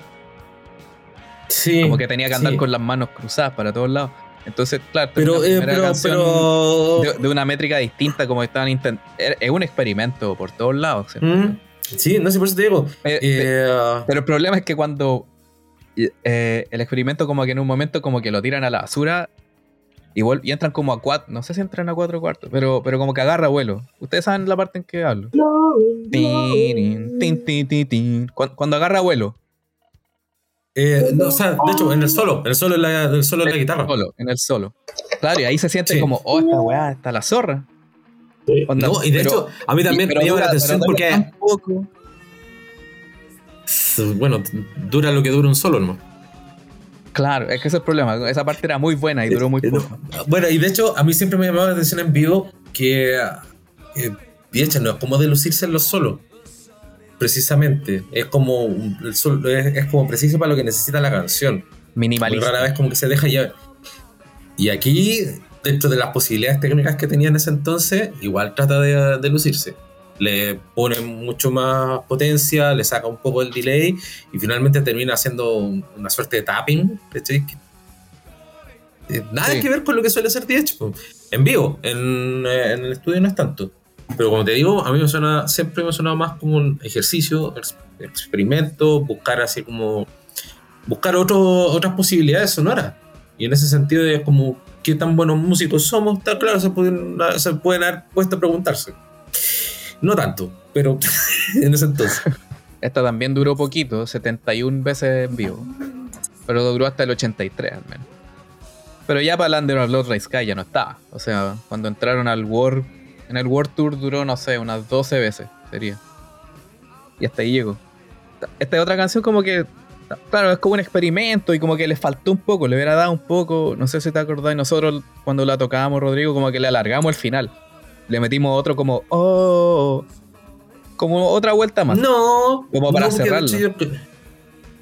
Pero la, la- le dimos una vuelta más, yo me acuerdo. Como que la extendimos un poquitito. Sí, puede ser, y le sumamos otra voz también para que esto, fuera un poco todo más redondito. Claro. Bueno, va, no hay mucho que decir, parece, esta canción, así que mejor vamos a la que viene. porque- A mí, a mí me gusta, de hecho, a mí me gusta de Sí. todas maneras, con experimento y todo, hecho, pero, pero dentro del- de la estructura completa del disco, eh, sí, está Es la que bien menos fuera se de lugar. pare- es la que menos está, es parte del disco, es la que menos. A pesar que Exacto. en vivo suena mucho mejor, ¿ah? O sea, mucho más potente Sí. y más rápido. Como, también, como siempre, casi, sí, eh, muchas de las canciones viejas en vivo suenan siempre mucho mejor porque también buscan soluciones a ciertas cosas que en el estudio es súper fácil de hacer. Mm. y en vivo no, no tanto, entonces obviamente tienen que entrar a buscar soluciones que le den, que no maten la canción, pues le den otra vuelta. Bueno, pasemos a la canción que viene, Tomorrow, que es una canción, otra, igual que I Fall Down, una canción totalmente distinta a lo que están acostumbrados, a lo, a lo que siempre nos han tenido acostumbrados. Y que, bueno, parte con un con una flauta. Las gaitas. ¿Son gaitas o flautas? Ni siquiera una gaita. ¿Cómo se llama esa cuestión? Eh, es parecida a la gaita, sí, pero es, es como la, la versión galesa de. O sea, no, perdón, eh, irlandesa de, del instrumento. Me olvidé. Alguna vez alguien me explicó, pero no lo retuve. En vivo, en vivo sí, DH, como no puede entrar a. O, si, tú- o creo que creo que en el YouTube vivo dos, o sea, flauta. En vivo la tocaron no, con pero me parece que en el YouTube, para YouTube contaban algo así de que en un concierto en el Selene Castle, sí, como antes de que saliera el disco y como para probar las nuevas canciones la tocaron. Sí, concierto así, agosto, me acuerdo que era como con Phil 82. Lee, Phil Lee hizo una cuestión Sí, así sí. que le salió horrenda. Horrible. Y ahí sí me- y creo que ahí sí decían que era, era con, la, con estas cuestiones, con estas Ellos reglas irlandesas. ellos reconocen que su peor, su peor concierto que han hecho en su vida fue ese. El, es- el primer slime. Que, claro, para más remate, y les cuento el detalle de ese concierto, ese día ya habían contratado un nuevo técnico de guitarras. En esa época no estaba Dallas, estamos hablando del 81, imagínense. Habían contratado a un nuevo, a un nuevo técnico de guitarras. ¿Y qué pasó? Ustedes saben que YouTube canta las canciones medio tono más abajo. Y este chico se aprendió todas las canciones del. del, del Oye, tenés que aprenderte las canciones de la. para dejar acor- con los acordes correspondientes a las canciones. Para, y se las puso tal cual del disco. Normal. Con medio tono arriba. Entonces, ¿qué pasaba? Diez partía con la canción y sonaba cualquier cosa porque estaba medio tono arriba. Oh, se equivocaron. Y el cabro tenía que estar en el. de canción en canción y cambiando las, todas las guitarras. Fue un despelote, un despelote de, de concierto que la pasaron. Y además estaban debutando canciones nuevas. Para más remate. Esta canción la tocaron 38 veces en vivo. 38. Daffy, tú que es sueles tener más acceso a bootleg y cosas por el estilo, de esta tampoco hay tanto registro. No, de esta no hay. No la tengo. No, o sea, solamente- yo sé que hay, yo sé que hay, Sí. porque la, de ahí saqué cómo se tocaba el, el Tin Whistle, esa flautita irlandesa, Sí, porque esa pero sí era la versión en vivo, esa era la solución en vivo. Y eh, obviamente pasaba por un micrófono con harto efecto, porque aquí empieza algo que anticipé más o menos al comienzo del, del podcast. La creación de atmósfera, de texturas, de... ah, esta es, una de las primeras canciones de YouTube donde empiezan a jugar con este, con este tema. Donde yo creo que no debe haber un lugar más frío que una casa en un día de un funeral. Toda esta textura, toda esta ambientación, toda esta atmósfera que crea YouTube para esta canción en un principio, y casi a lo largo de toda la canción, o sea, salvo esta explosión final, donde ya está, obviamente, de nuevo, la rabia de Bono presente, te deja helado, te deja helado, te lleva a ese lugar frío. Y de hecho uno va acompañando a Bono en su dolor. Y a pesar de todo eso, la canción es hermosa. Quizás una de las mejores canciones de la primera etapa de YouTube. Eso es porque tú estás diciendo que la canción es sobre. Lo que yo siempre he interpretado en base a toda esa emoción eh, es la mañana cuando vienen a buscar a la mamá lo- con... Sí, eh, Con los autos eh, negros sí, afuera. Claro. Sí, ¿Eso? no, sí, es del funeral de la mamá. De eso trata, de, de- Sí, del día que. Porque por algo está preguntando, o sea, Sí. se va a ir, se la van a llevar. ¿Volverás mañana? No sé si es profunda, pero sí es, es ya seria. Es seriedad total, ¿no? Y vuelve como la tristeza. Hay algo que. Si algo que me gusta de este disco es como que te está bien puesto el nombre del disco. Totalmente. Eh, en el sentido de que eh, octubre es la fecha donde es el otoño. Septiembre comienza el otoño en, en el hemisferio norte, pero Hemisferio en octubre norte. es cuando agarra. Es, es bien atingente a esta época en Chile est- este, este disco, este podcast, porque el otoño está acechando. Ya es, ya es otoño, totalmente. Eh, para mí, Tomorrow está entre mis cinco mejores canciones de YouTube. Para mí, eh, de mi gusto personal. Imagínense la importancia que yo le doy a, a esta canción Tomorrow. De hecho, es tan buena que la versión que hicieron después del año 96 oh, también es increíble. La, la versión que sacaron después para, para celebrar música irlandesa. La, siempre se me olvida el nombre del, del- del disco que, que lo volvieron a grabar. Ya, bus- Lo vamos a buscar eso porque no tengo idea de lo que estáis hablando. Common Ground, Common Ground. ¿Has escuchado Ya. esa versión? no, no tenía idea que existía. Ya, bueno. Te vas a Todos ir podemos aprender algo en este podcast. Sí. La- el álbum de Common Ground es maravilloso, maravilloso. Una música irlandesa y rearmando canciones, cantando otras, otras versiones. Y, y lo más cercano a lo irlandés que, tenían, que creyeron que tenían lo- la, la banda era Tomorrow, por, la- Es- por las gaitas. Sale acreditado Bono y Adam Clayton, ¿no? Es, Y Adam no es- Clayton. no es no es YouTube, es Bono y Adam. Sí, eh, bueno, ya. Era lo único que estaban disponibles. La vamos a buscarla y vamos a ponerla de fondo. la- Oh, está bueno. Sinead O'Connor, Elvis Costello, Kate Bush, Eh, por favor, Christy Moore. eh, ese disco es totalmente recomendable. Yo lo escucho y es maravilloso. Bueno, Al pasemos a la canción que viene, que es October, la que da el, el nombre a este disco. Eh, de letras es muy cortita, no hay mucho que, que buscarle. Eh, y es la primera canción, es la primera canción lenta, lenta, lenta. Y después de, y después de Tomorrow es como que el, toda la energía que pudo haber con Gloria o Rejoice te la quitaron, te quitaron el piso, te tiraron al suelo de nuevo.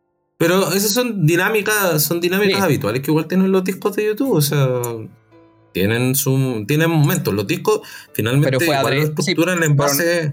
Pero no el clásico como sube y baja, o sea, que como que aquí dos seguidas que te tiran para abajo. Ah, sí, es que claro, baja un Tiene escalón con y su después qué. como que lo- baja ahí un escalón y de ahí te empujan hasta el, hasta el, hasta el piso. Claro.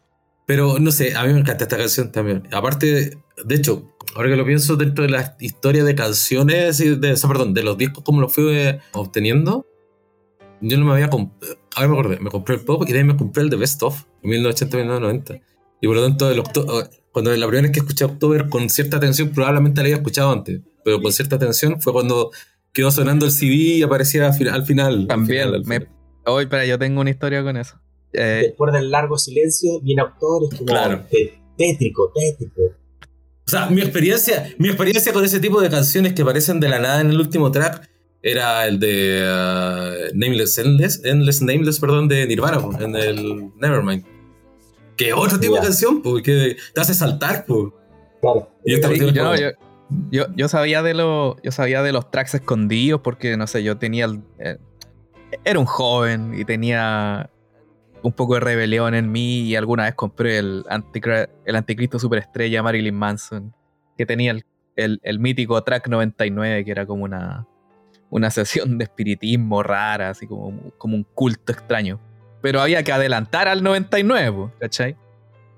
Claro. Eh, y lo que yo hacía con los discos era que me ponía, en- me ponía a escuchar mientras jugaba Nintendo o algo así. Me ponía a jugar y escuchaba los discos, pues no escuchaba la música del, del juego. Y tenía un equipo y dejaba la weá andando, pues ponía un disco y me ponía a jugar. Y me Sí, acuerdo creo que que un día estaba jugando al. No me acuerdo del juego. Quizá algún Donkey algo. Y se había acabado el disco, el, el Best of. po. Y estaba todo el rato callado y estaba jugando. Y lo peor es que era como una, dos de la mañana. Yo estaba solo. Y de la nada. ¡tin, tin! Y yo cagado de miedo porque no sabía qué chucha estaba pasando. Y ahí, y ahí descubrí. Y ahí descubrí que esta canción, primero que estaba en el disco, segundo que existía, tercero que era de YouTube. Eventualmente entendí que era October, porque dicen October a cada rato. Pero así fue como conocí esta canción, con un miedo tremendo. Pero no, inolvidable, me acuerdo, me acuerdo hasta de la luz de las piezas. Pero no sé, me gusta mucho esta canción, me gusta mucho que...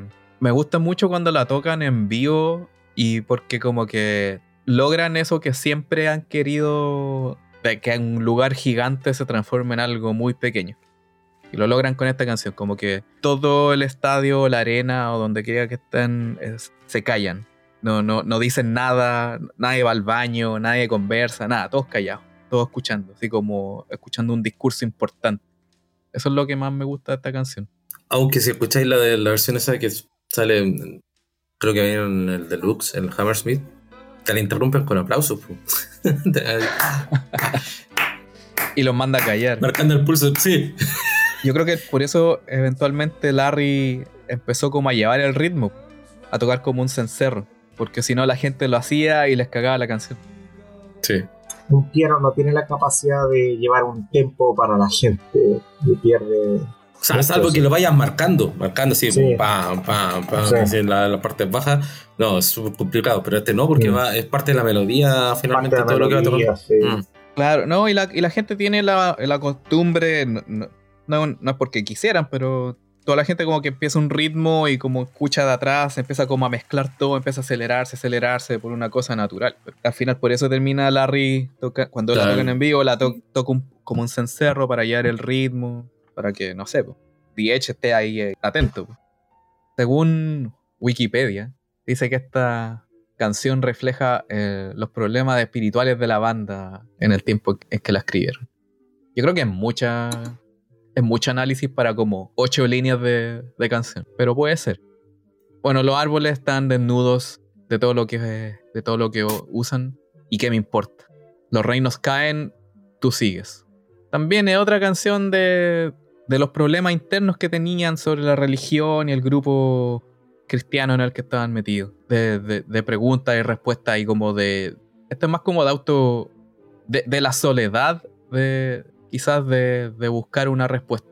No saber dónde encontrarla. Pero bueno, podríamos pasar a la canción que viene, que se llama With a Shout, Jerusalem. Que como que te despierta de, de todo este... Sí, te saca del letargo, claramente. Todo el somnífero que te dieron te despiertan de, una. Está súper bien ubicado. Sí, totalmente. Ah, eh, esa es la idea de, la entrada de esta canción. ¿Qué les parece esta canción? ¿De qué trata musicalmente? Dale, Daffy. A ver, eh, no es de las mejores logradas, si pensamos estructuralmente, eh, porque también viendo la letra tampoco es muy clara en, algunas, en algunos conceptos y es muy repetitiva. Entonces, al ser repetitiva, te cansa un poco la canción. Va, repitiendo mucho. Bueno, la palabra Jerusalén la repite mucho, pero los acordes, cada cuatro compases, lo vuelve, vuelve y vuelve. Es como una canción deep de, de, música dance, de, de carroquero, pero no, no tiene mucho salto. a mí no me. No, de hecho, es la que menos me gusta el disco. No, estoy diciendo que sea mala, es la que menos me gusta. Sí, tiene ese, ese detalle de que, como digo algunas canciones, cuando recién estás aprendiendo a manejar, vaya así, a lo, como frenando, avanzando, avanzando, frenando. Esta canción me produce esa misma impresión. Claro, viene con energía, viene con, viene con esa con ese redoble, así como que te van despertando, claro, va, va, va. Pero de ahí después, frenazo. Y ahí de nuevo a la eh, frenazo. Eh, no sé si la que menos me gusta del disco, pero sí, no, no es que tampoco tienda a saltármela. De hecho, este es uno de los pocos discos que igual lo, lo paso completo. Pero probablemente le preste un poco menos de atención por lo mismo, porque es reiterativa. Entonces tiene, una, tiene dos, dos ideas que la va repitiendo constantemente. Pero de nuevo, o sea, un poco también de, de ejercicios también de de posibilidades sonoras que va haciendo el grupo. O sea, qué otras cosas más podemos hacer, qué tanto riff le podemos meter a las canciones y que no sean solamente notas sueltas rellenadas por, un delay. Van empezando a experimentar con ese tipo de canciones también, donde la base rítmica tenga mayor presencia y finalmente se The Edge con Bono vayan construyendo melodías sobre eso. Yo lo miro un poco más por ese lado, no es mala la canción, pero claramente nomás la, la idea detrás era mínima. Eso. Para mí. Básicamente como que hasta octubre llegó el disco bien hecho. Después vienen todas las que no, están... No estoy, de acuerdo. El señor Cohen no, está quitando Stranger in a Stranger's Land. Tranquilo, tranquilo. A lo que estoy diciendo es que al menos hasta octubre las canciones están relativamente completas. Quizá alguna cosita, pero aquí como que ya se empieza a desarmar y siento que o, no es tan completa musicalmente o en la letra. O las dos. Como que o no tienen un buen final, o no saben cómo comenzarla, o no saben el medio. Y esta es una de ellas, para mí. Como que la letra no. demasiado religioso. Y, no, y no tiene mucho sentido para mí. Y musicalmente, musicalmente entretenía tocar. Es lo único que puedo decir. Pero como que son muchas ideas que no, no se cierran. Si quieren, podemos pasar a la otra, menos que tengan algo más que decir. Ah, ahora viene mm, Stranger in Strangeland. O sea, quizás lo único que no se dejen llevar por el nombre de la canción. No es tan religiosa como pareciera. No, no es tan religiosa. La palabra Jerusalén le quita todo el. Por eso no entiendo. ¿Por qué dicen Jerusalén? Si no va Yo creo que no va de. Como, como puede pasar muchas veces Sonaba con las letras. Sonaba Eso. Exacto. Sí. Rima. Sí, sí, ¿qué podemos decir? Y aquí viene la que aquí Duffy defendía, Stranger in a Strange sí, Land. Sí, la defiendo como la primera canción del 8 Sé que me A ver, a ver, vamos, veamos. A ver, quiero, quiero escuchar esta teoría. Yo también. No, no es teoría, eh, yo lo planteo como que es la primera canción que, que es la banda, y bon, la banda en general y Bono en particular, eh, se sorprenden de la inmensidad de lo que es Estados Unidos eh, su música, su cultura, su, su lado bueno y su lado malo. Y, eh, y, él, y, él, se siente muy, pero muy eh, como ese visitante que piensa que está como una bonita visita, pero se siente muy extraño, muy, muy incapaz de poder entender lo que sucede. ¿no? y por eso se llama extraño en una, en una, tierra extraña. en una tierra extraña. Entonces, eh, y, y, ese fue el impulso que le dio a Bono a querer conocer todo lo que era la cultura norteamericana, eh, que también estaba muy arraigada y que le explicaba, más de alguna vez se lo explicó Miller, o sea, la cultura norteamericana eh, no es nada sin, Irlanda. Irlanda llegó a, acá a este país a instaurar toda esa, esa poesía que tiene Irlanda. Entonces dijo, bueno, vamos a tener que conocer... Y carabineros. También. Quiere. El, el, tema de cómo me quitaste toda la inspiración por ser, gracias. tengo tengo de el momento, sí, momento así. Sí. Le vamos a preguntar a tu señora. No, de hecho, oh. eh, era. No, de hecho, Justamente por eso. No, alguna vez lo puse así como, como biografía de Twitter, así como tiendo a arruinar momentos importantes y, y me puso todo el sello de aprobación. lo aprobó, aprobó. Sí, aprobado, totalmente. Firmo. Voy a decirlo o no. Para mí, Stranger in a Strange Land es la primera canción que Bono eh, quiere hacer algo, quiere escribir algo que no tiene que ver con sus propias vivencias que estaban viviendo en Irlanda. Y justamente lo primero que vino a escribir eh, fue un tema, imagínate, estamos hablando del octubre recién, cosas que vivió en el, primer semestre en Estados Unidos, del 81, con la gira del Gol. por eso sale esta canción. también lo explica, en cierta medida lo explica, así que no estoy tampoco teorizando tanto. Si él dice que Ah, no, era como hacías el link con, eh, con Joshua Tree, pero así, me, me lo dice así, claro, efectivamente es eh, el primer diario de viaje, por así decirlo. El primer diario de viaje, claro, que eso lo concluyó con el Joshua y, sobre todo con el Rutland que para mí el Rutland es mucho más norteamericano que... Harto rato más en realidad, sí. Está fascinado y con... Y hasta el día de hoy.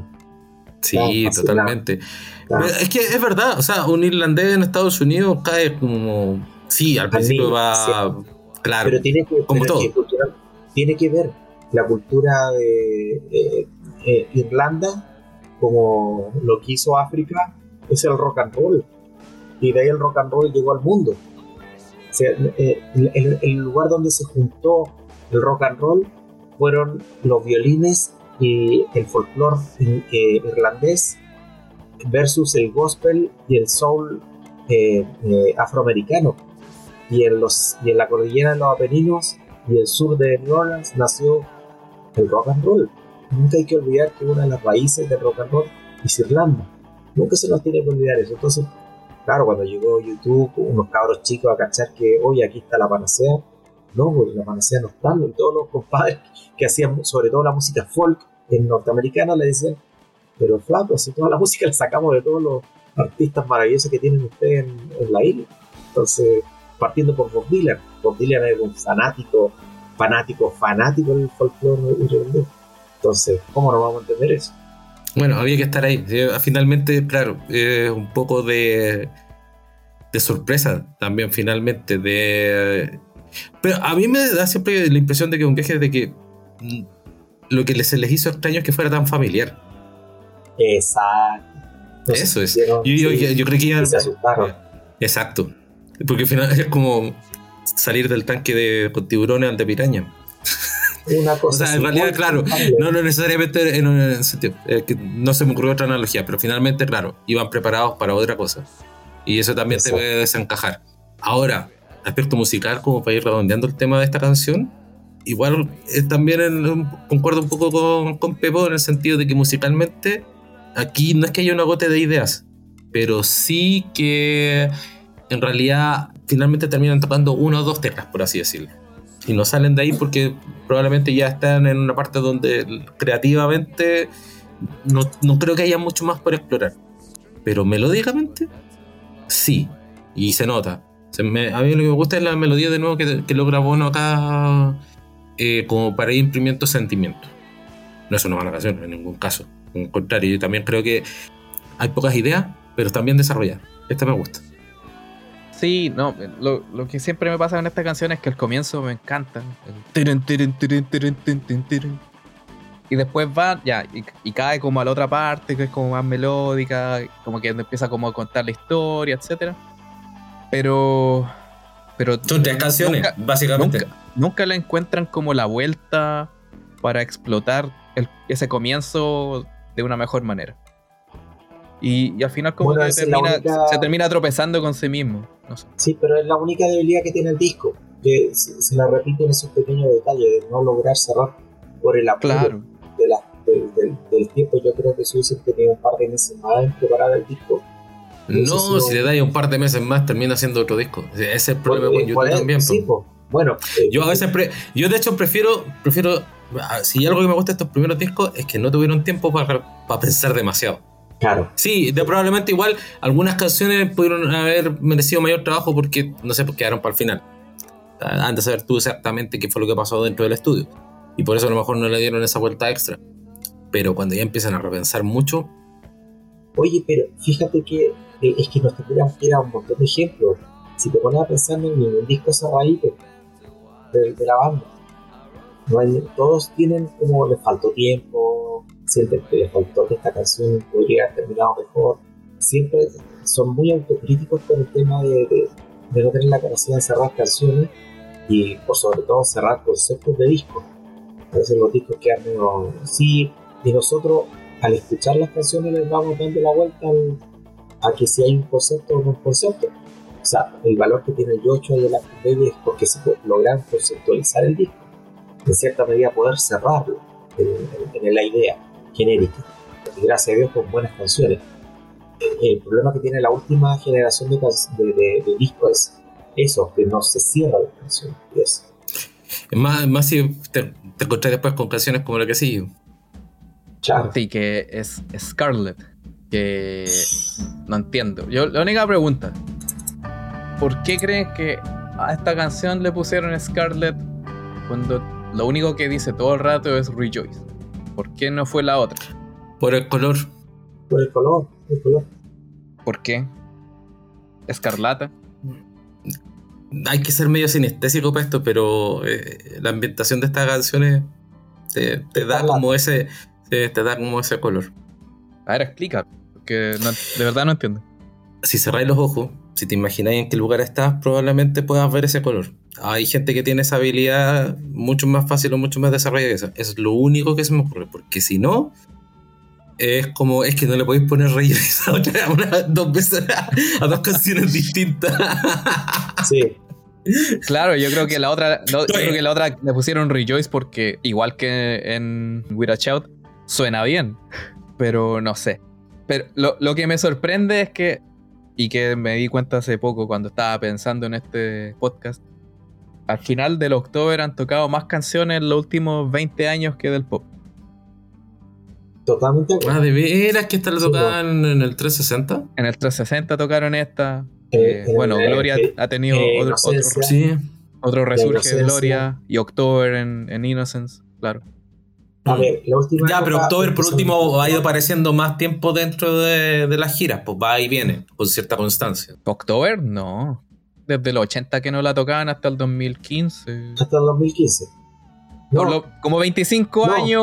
Por Sí, 25 igual debería la tocado. UTX para ver, lo que pasa es que siempre me queda dando vueltas una versión que escuchaba ¿De y quién? por el- pues le puso, no, de October y por un efecto que le puso al piano, que no es propio de los 80, por eso me quedo dando vueltas siempre esa, esa idea. El efecto de ese como de chimera, así como que va sonando como ah, cosa, se lo metió también al piano. Raro que lo hiciera. Por eso a veces tenía las dudas. Saltó del 11 de noviembre del 89 al 18 Ah. de julio del 2015. Ya, no, Sí, ese efecto ya lo tenía para el 89. No, ya, ya, ahí Sí. está. Sido. Pero Rejoice, está. 73 veces poco. Y saltó desde el 82. ¿Va? Al 2000. Ah, no, me, me equivoqué. ¿Veis? Me equivoqué. pues. No era Rejoice, era Scarlett. Sí, Scarlett. pues estamos hablando. Busca Scarlett. Sí, es que como estaba pensando Rejoice, Rejoice. De hecho, la tocaron una vez antes. Una vez, el 81. Ah, lo voy a buscar esa Y versión. del 2010 en adelante fueron todas las otras veces. 45 veces desde el 2010 y solo una vez el 81 en un BBC Radio One. Así que debe, Eh, debe tener una buen, un buen audio en algún lugar, no sé dónde. Sí, lo voy a buscar el, el. Ah, pero es que se fue en una radio, no ni siquiera Sí, lo tocaron en BBC. vivo, lo tocaron, lo tocaron en la BBC. Pero no es el mismo No, donde está. Ah, no sé si vendrán las versiones remasterizadas, pero hay como varias de esa BBC. Sí, sí está, sí está, Está- sí está. Sí, están todas Sí, en estoy, el estoy viendo deluxe. el, estoy viendo el setlist, que lo tengo acá en el... Ah, sí. Está, sí está. Es- La están. BBC sesión. Tocaron With a Mm. Shout, y Scarlett y... I Threw a. Brick. Sí, de Boy hecho, Girl. esa, esa, esa cuestión de la BBC es súper pro, de hecho. Está muy bien hecha, está muy bien producida. O sea, como que reprodujeron todos los mismos efectos de estudio que le pusieron a todos los instrumentos. Lo reprodujeron también para esa. No sé si habrán trabajado con los mismos ingenieros, pero se escucha igual que el disco. Solamente que las voces suenan un poco más distintas, pero está todo así como fielmente reproducido como el disco. Mí siempre me llama la atención ese, ese set. Bueno, eh, pasemos a la última canción, pues. Is That All? Que suena como a. a- no, no- no sabemos si nos vamos a volver a ver. Sí, suena a final. Muy, Sí. muy de verdad canción final. Uno de los pocos finales de, de- de disco de YouTube que termina fuerte. No termina baj- bajo. Y bueno, el comienzo obviamente suena como. ¿Cómo se llama ese? The Cry. ese- ese- The The Cry. Cry. Es, es un Sí. invento. O sea, eso no existe. Como que ¿No? No, The no, Cry no, es un eh, invento de. Sí, no. Alguien que le puso un que- nombre nomás. Es que The Cry siempre, bueno, eh, Eléctrico siempre, eh, eh, en un principio siempre fue con, con esa intro, tenía esa intro. Y en- cuando se pasó a grabar en, en el disco Boy, extrañamente lo sacaron esa intro, no sé por qué. Y para no perder esa, esa intro, la volvieron a, a tocar ahora, en el disco October. ¿Para qué? No lo entendí. O sea, no ¿Para qué lo usaron en esta canción? Claro, si ya estaba, ya existía, ya. No, no fue ni la última vez que volvieron a ocupar la misma idea o mismo riff en Oh. dos, tres o cuatro canciones distintas. Sí, no, pero eso pasa, sí. Pero sí, pero eso pasa. O sea. Por eh, eso, o sea, finalmente.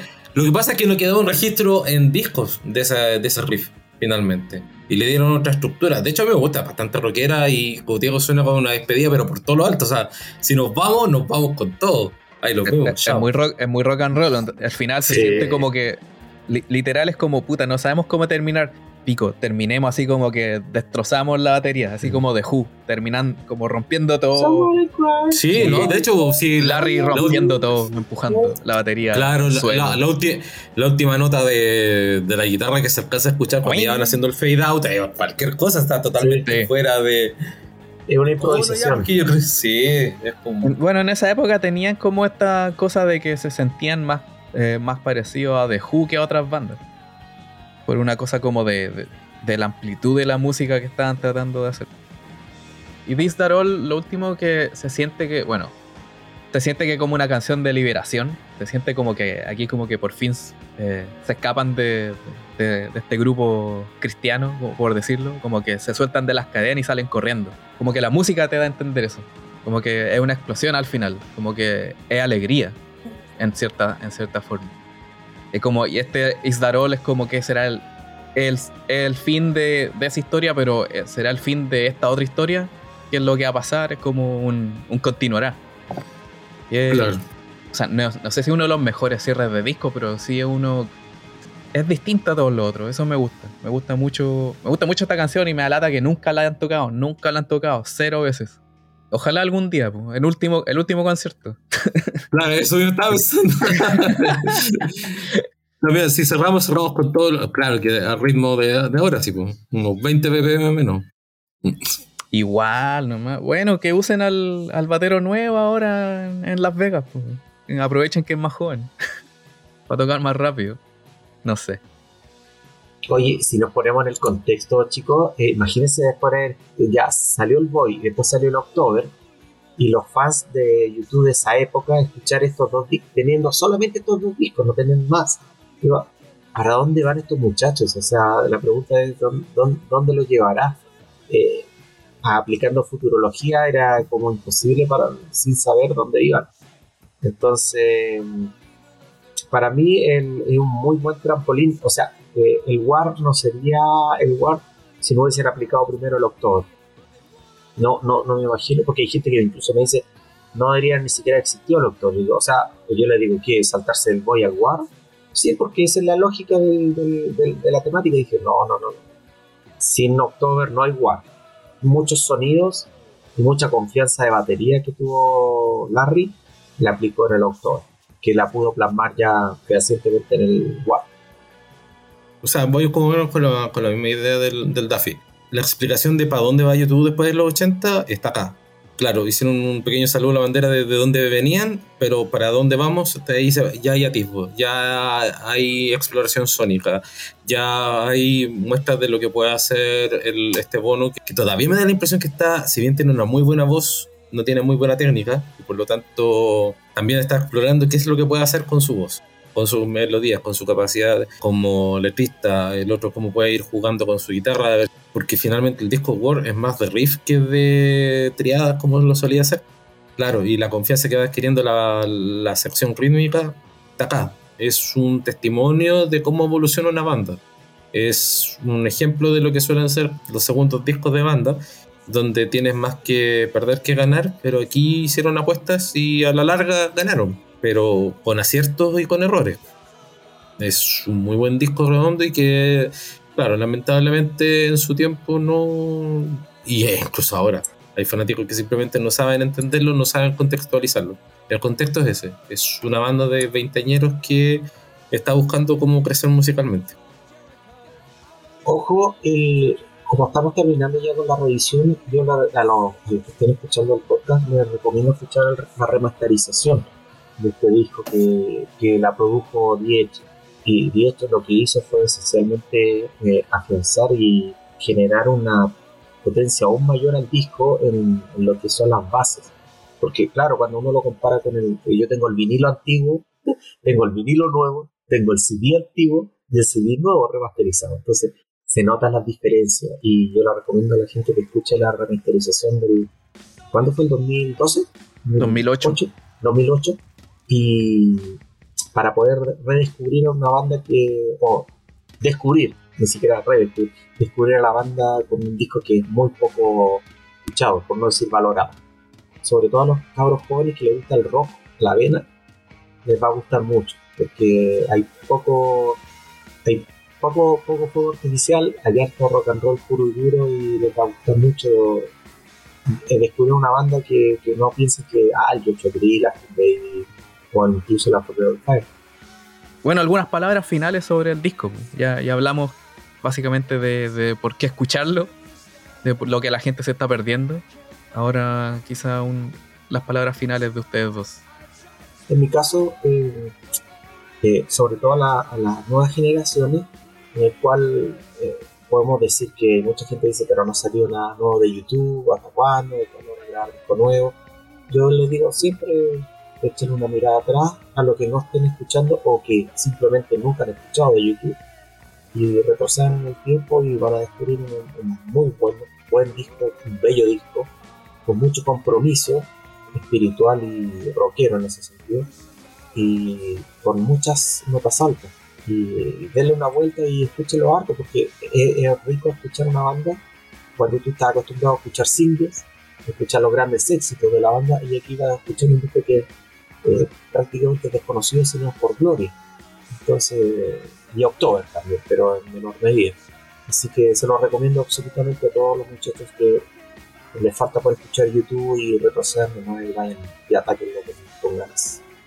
Sí, yo igual me sumo un poco las palabras de, de Daffy. No sé si tendré cara como para decirle a las nuevas generaciones algo, pero así de los nuevos oyentes, porque de pronto igual no necesariamente pueden ser generaciones nuevas, más jóvenes, puede ser gente que, que sigue incluso por el mismo Song of Surrender empieza a, descubrir a YouTube y decir, oh, ¿qué hay atrás? Y se van a sorprender con que en realidad este no es el sonido de YouTube, el, de, del último disco. es otro. Eran, en algún momento fueron jóvenes, fueron rebeldes, fueron, fueron más enojones, ah, tenían rock en las venas, tenían tenían rock, tenían punk, tenían mucha música en ese entonces por explorar. Y aquí lo hicieron, con aciertos, con errores, con... Em, sí, yo, eso sí, probablemente. No me atrevería a decir que aquí, salvo Tomorrow, hayan obras maestras. pero hay muchas canciones muy buenas que son fácilmente te cuando alguien empieza a descubrir el disco sin prejuicio, puede eh, al tiro empezar a incluirles en sus playlists o incluso encontrar alguna que puede ser de sus top 10 favoritas de YouTube. Háganlo sin prejuicio, escúchenlo con, con harta atención, con harta dedicación. Y el contexto es ese, ¿no? Es una banda que está descubriendo cuáles son sus posibilidades sónicas. Así que vayan allá nomás con todo, sino para qué. Claro, eso es una buena idea de los dos. Eh, si no les gusta lo último, vayan atrás y pueden redescubrir cosas, pueden encontrar cosas nuevas dentro de cosas que ya habían escuchado. Siempre se puede escuchar un, acorde que no habían entendido, una palabra que no habían pensado antes. Eh, siempre, hay un, siempre se puede aprender del pasado. Y de eso se trata este podcast. Ojalá les haya gustado. Aprovechen que es acorde a esa doc, a la estación, vayan a caminar pisando hojitas y quizás ahí van a entender el disco. Hay, hay melancolía en el disco y está como es, hecho para esta estación. Es uno de los buenos nombres de disco. Creo es un disco gris, un disco gris o de bosque húmedo eh, inmerso dentro de las tierras eh, Sí, claramente no, un, no un disco veraniego. No. no, no. Y la misma tipografía es, de color hoja en el suelo. Exacto. Sepia mojada. Claro. Y bueno, le agradezco a, ambos, a Seth, a Daffy, por estar nuevamente en este programa. El próximo podcast estamos trabajando para ello, pero la idea es que caiga para el 10 de mayo el día del cumpleaños de, Bono. Y va a ser sobre, por fin, va a ser sobre, al menos eso espero. Dependo de mis otras compañeras que, van a, que están leyendo, pero va a ser sobre Surrender, la autobiografía de Bono. Y así que en eso estamos, estamos leyendo, estamos escuchando el audiolibro, disfrutándolo de nuevo por segunda vez.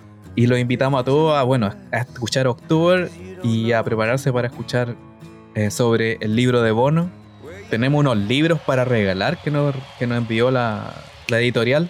Así que vamos a hacer cosas entretenidas con el disco, con el libro. Y también se vienen más cosas más adelante. Se viene Las Vegas, se supone. Y ahí vamos a estar de una forma u otra. Y ah, bueno, también paso el dato. Todos los que quieran ir a Las Vegas, por favor mándennos un mensajito. Vamos a hacer un grupo de información y quizás ahí vamos a hacer un, una comparsa.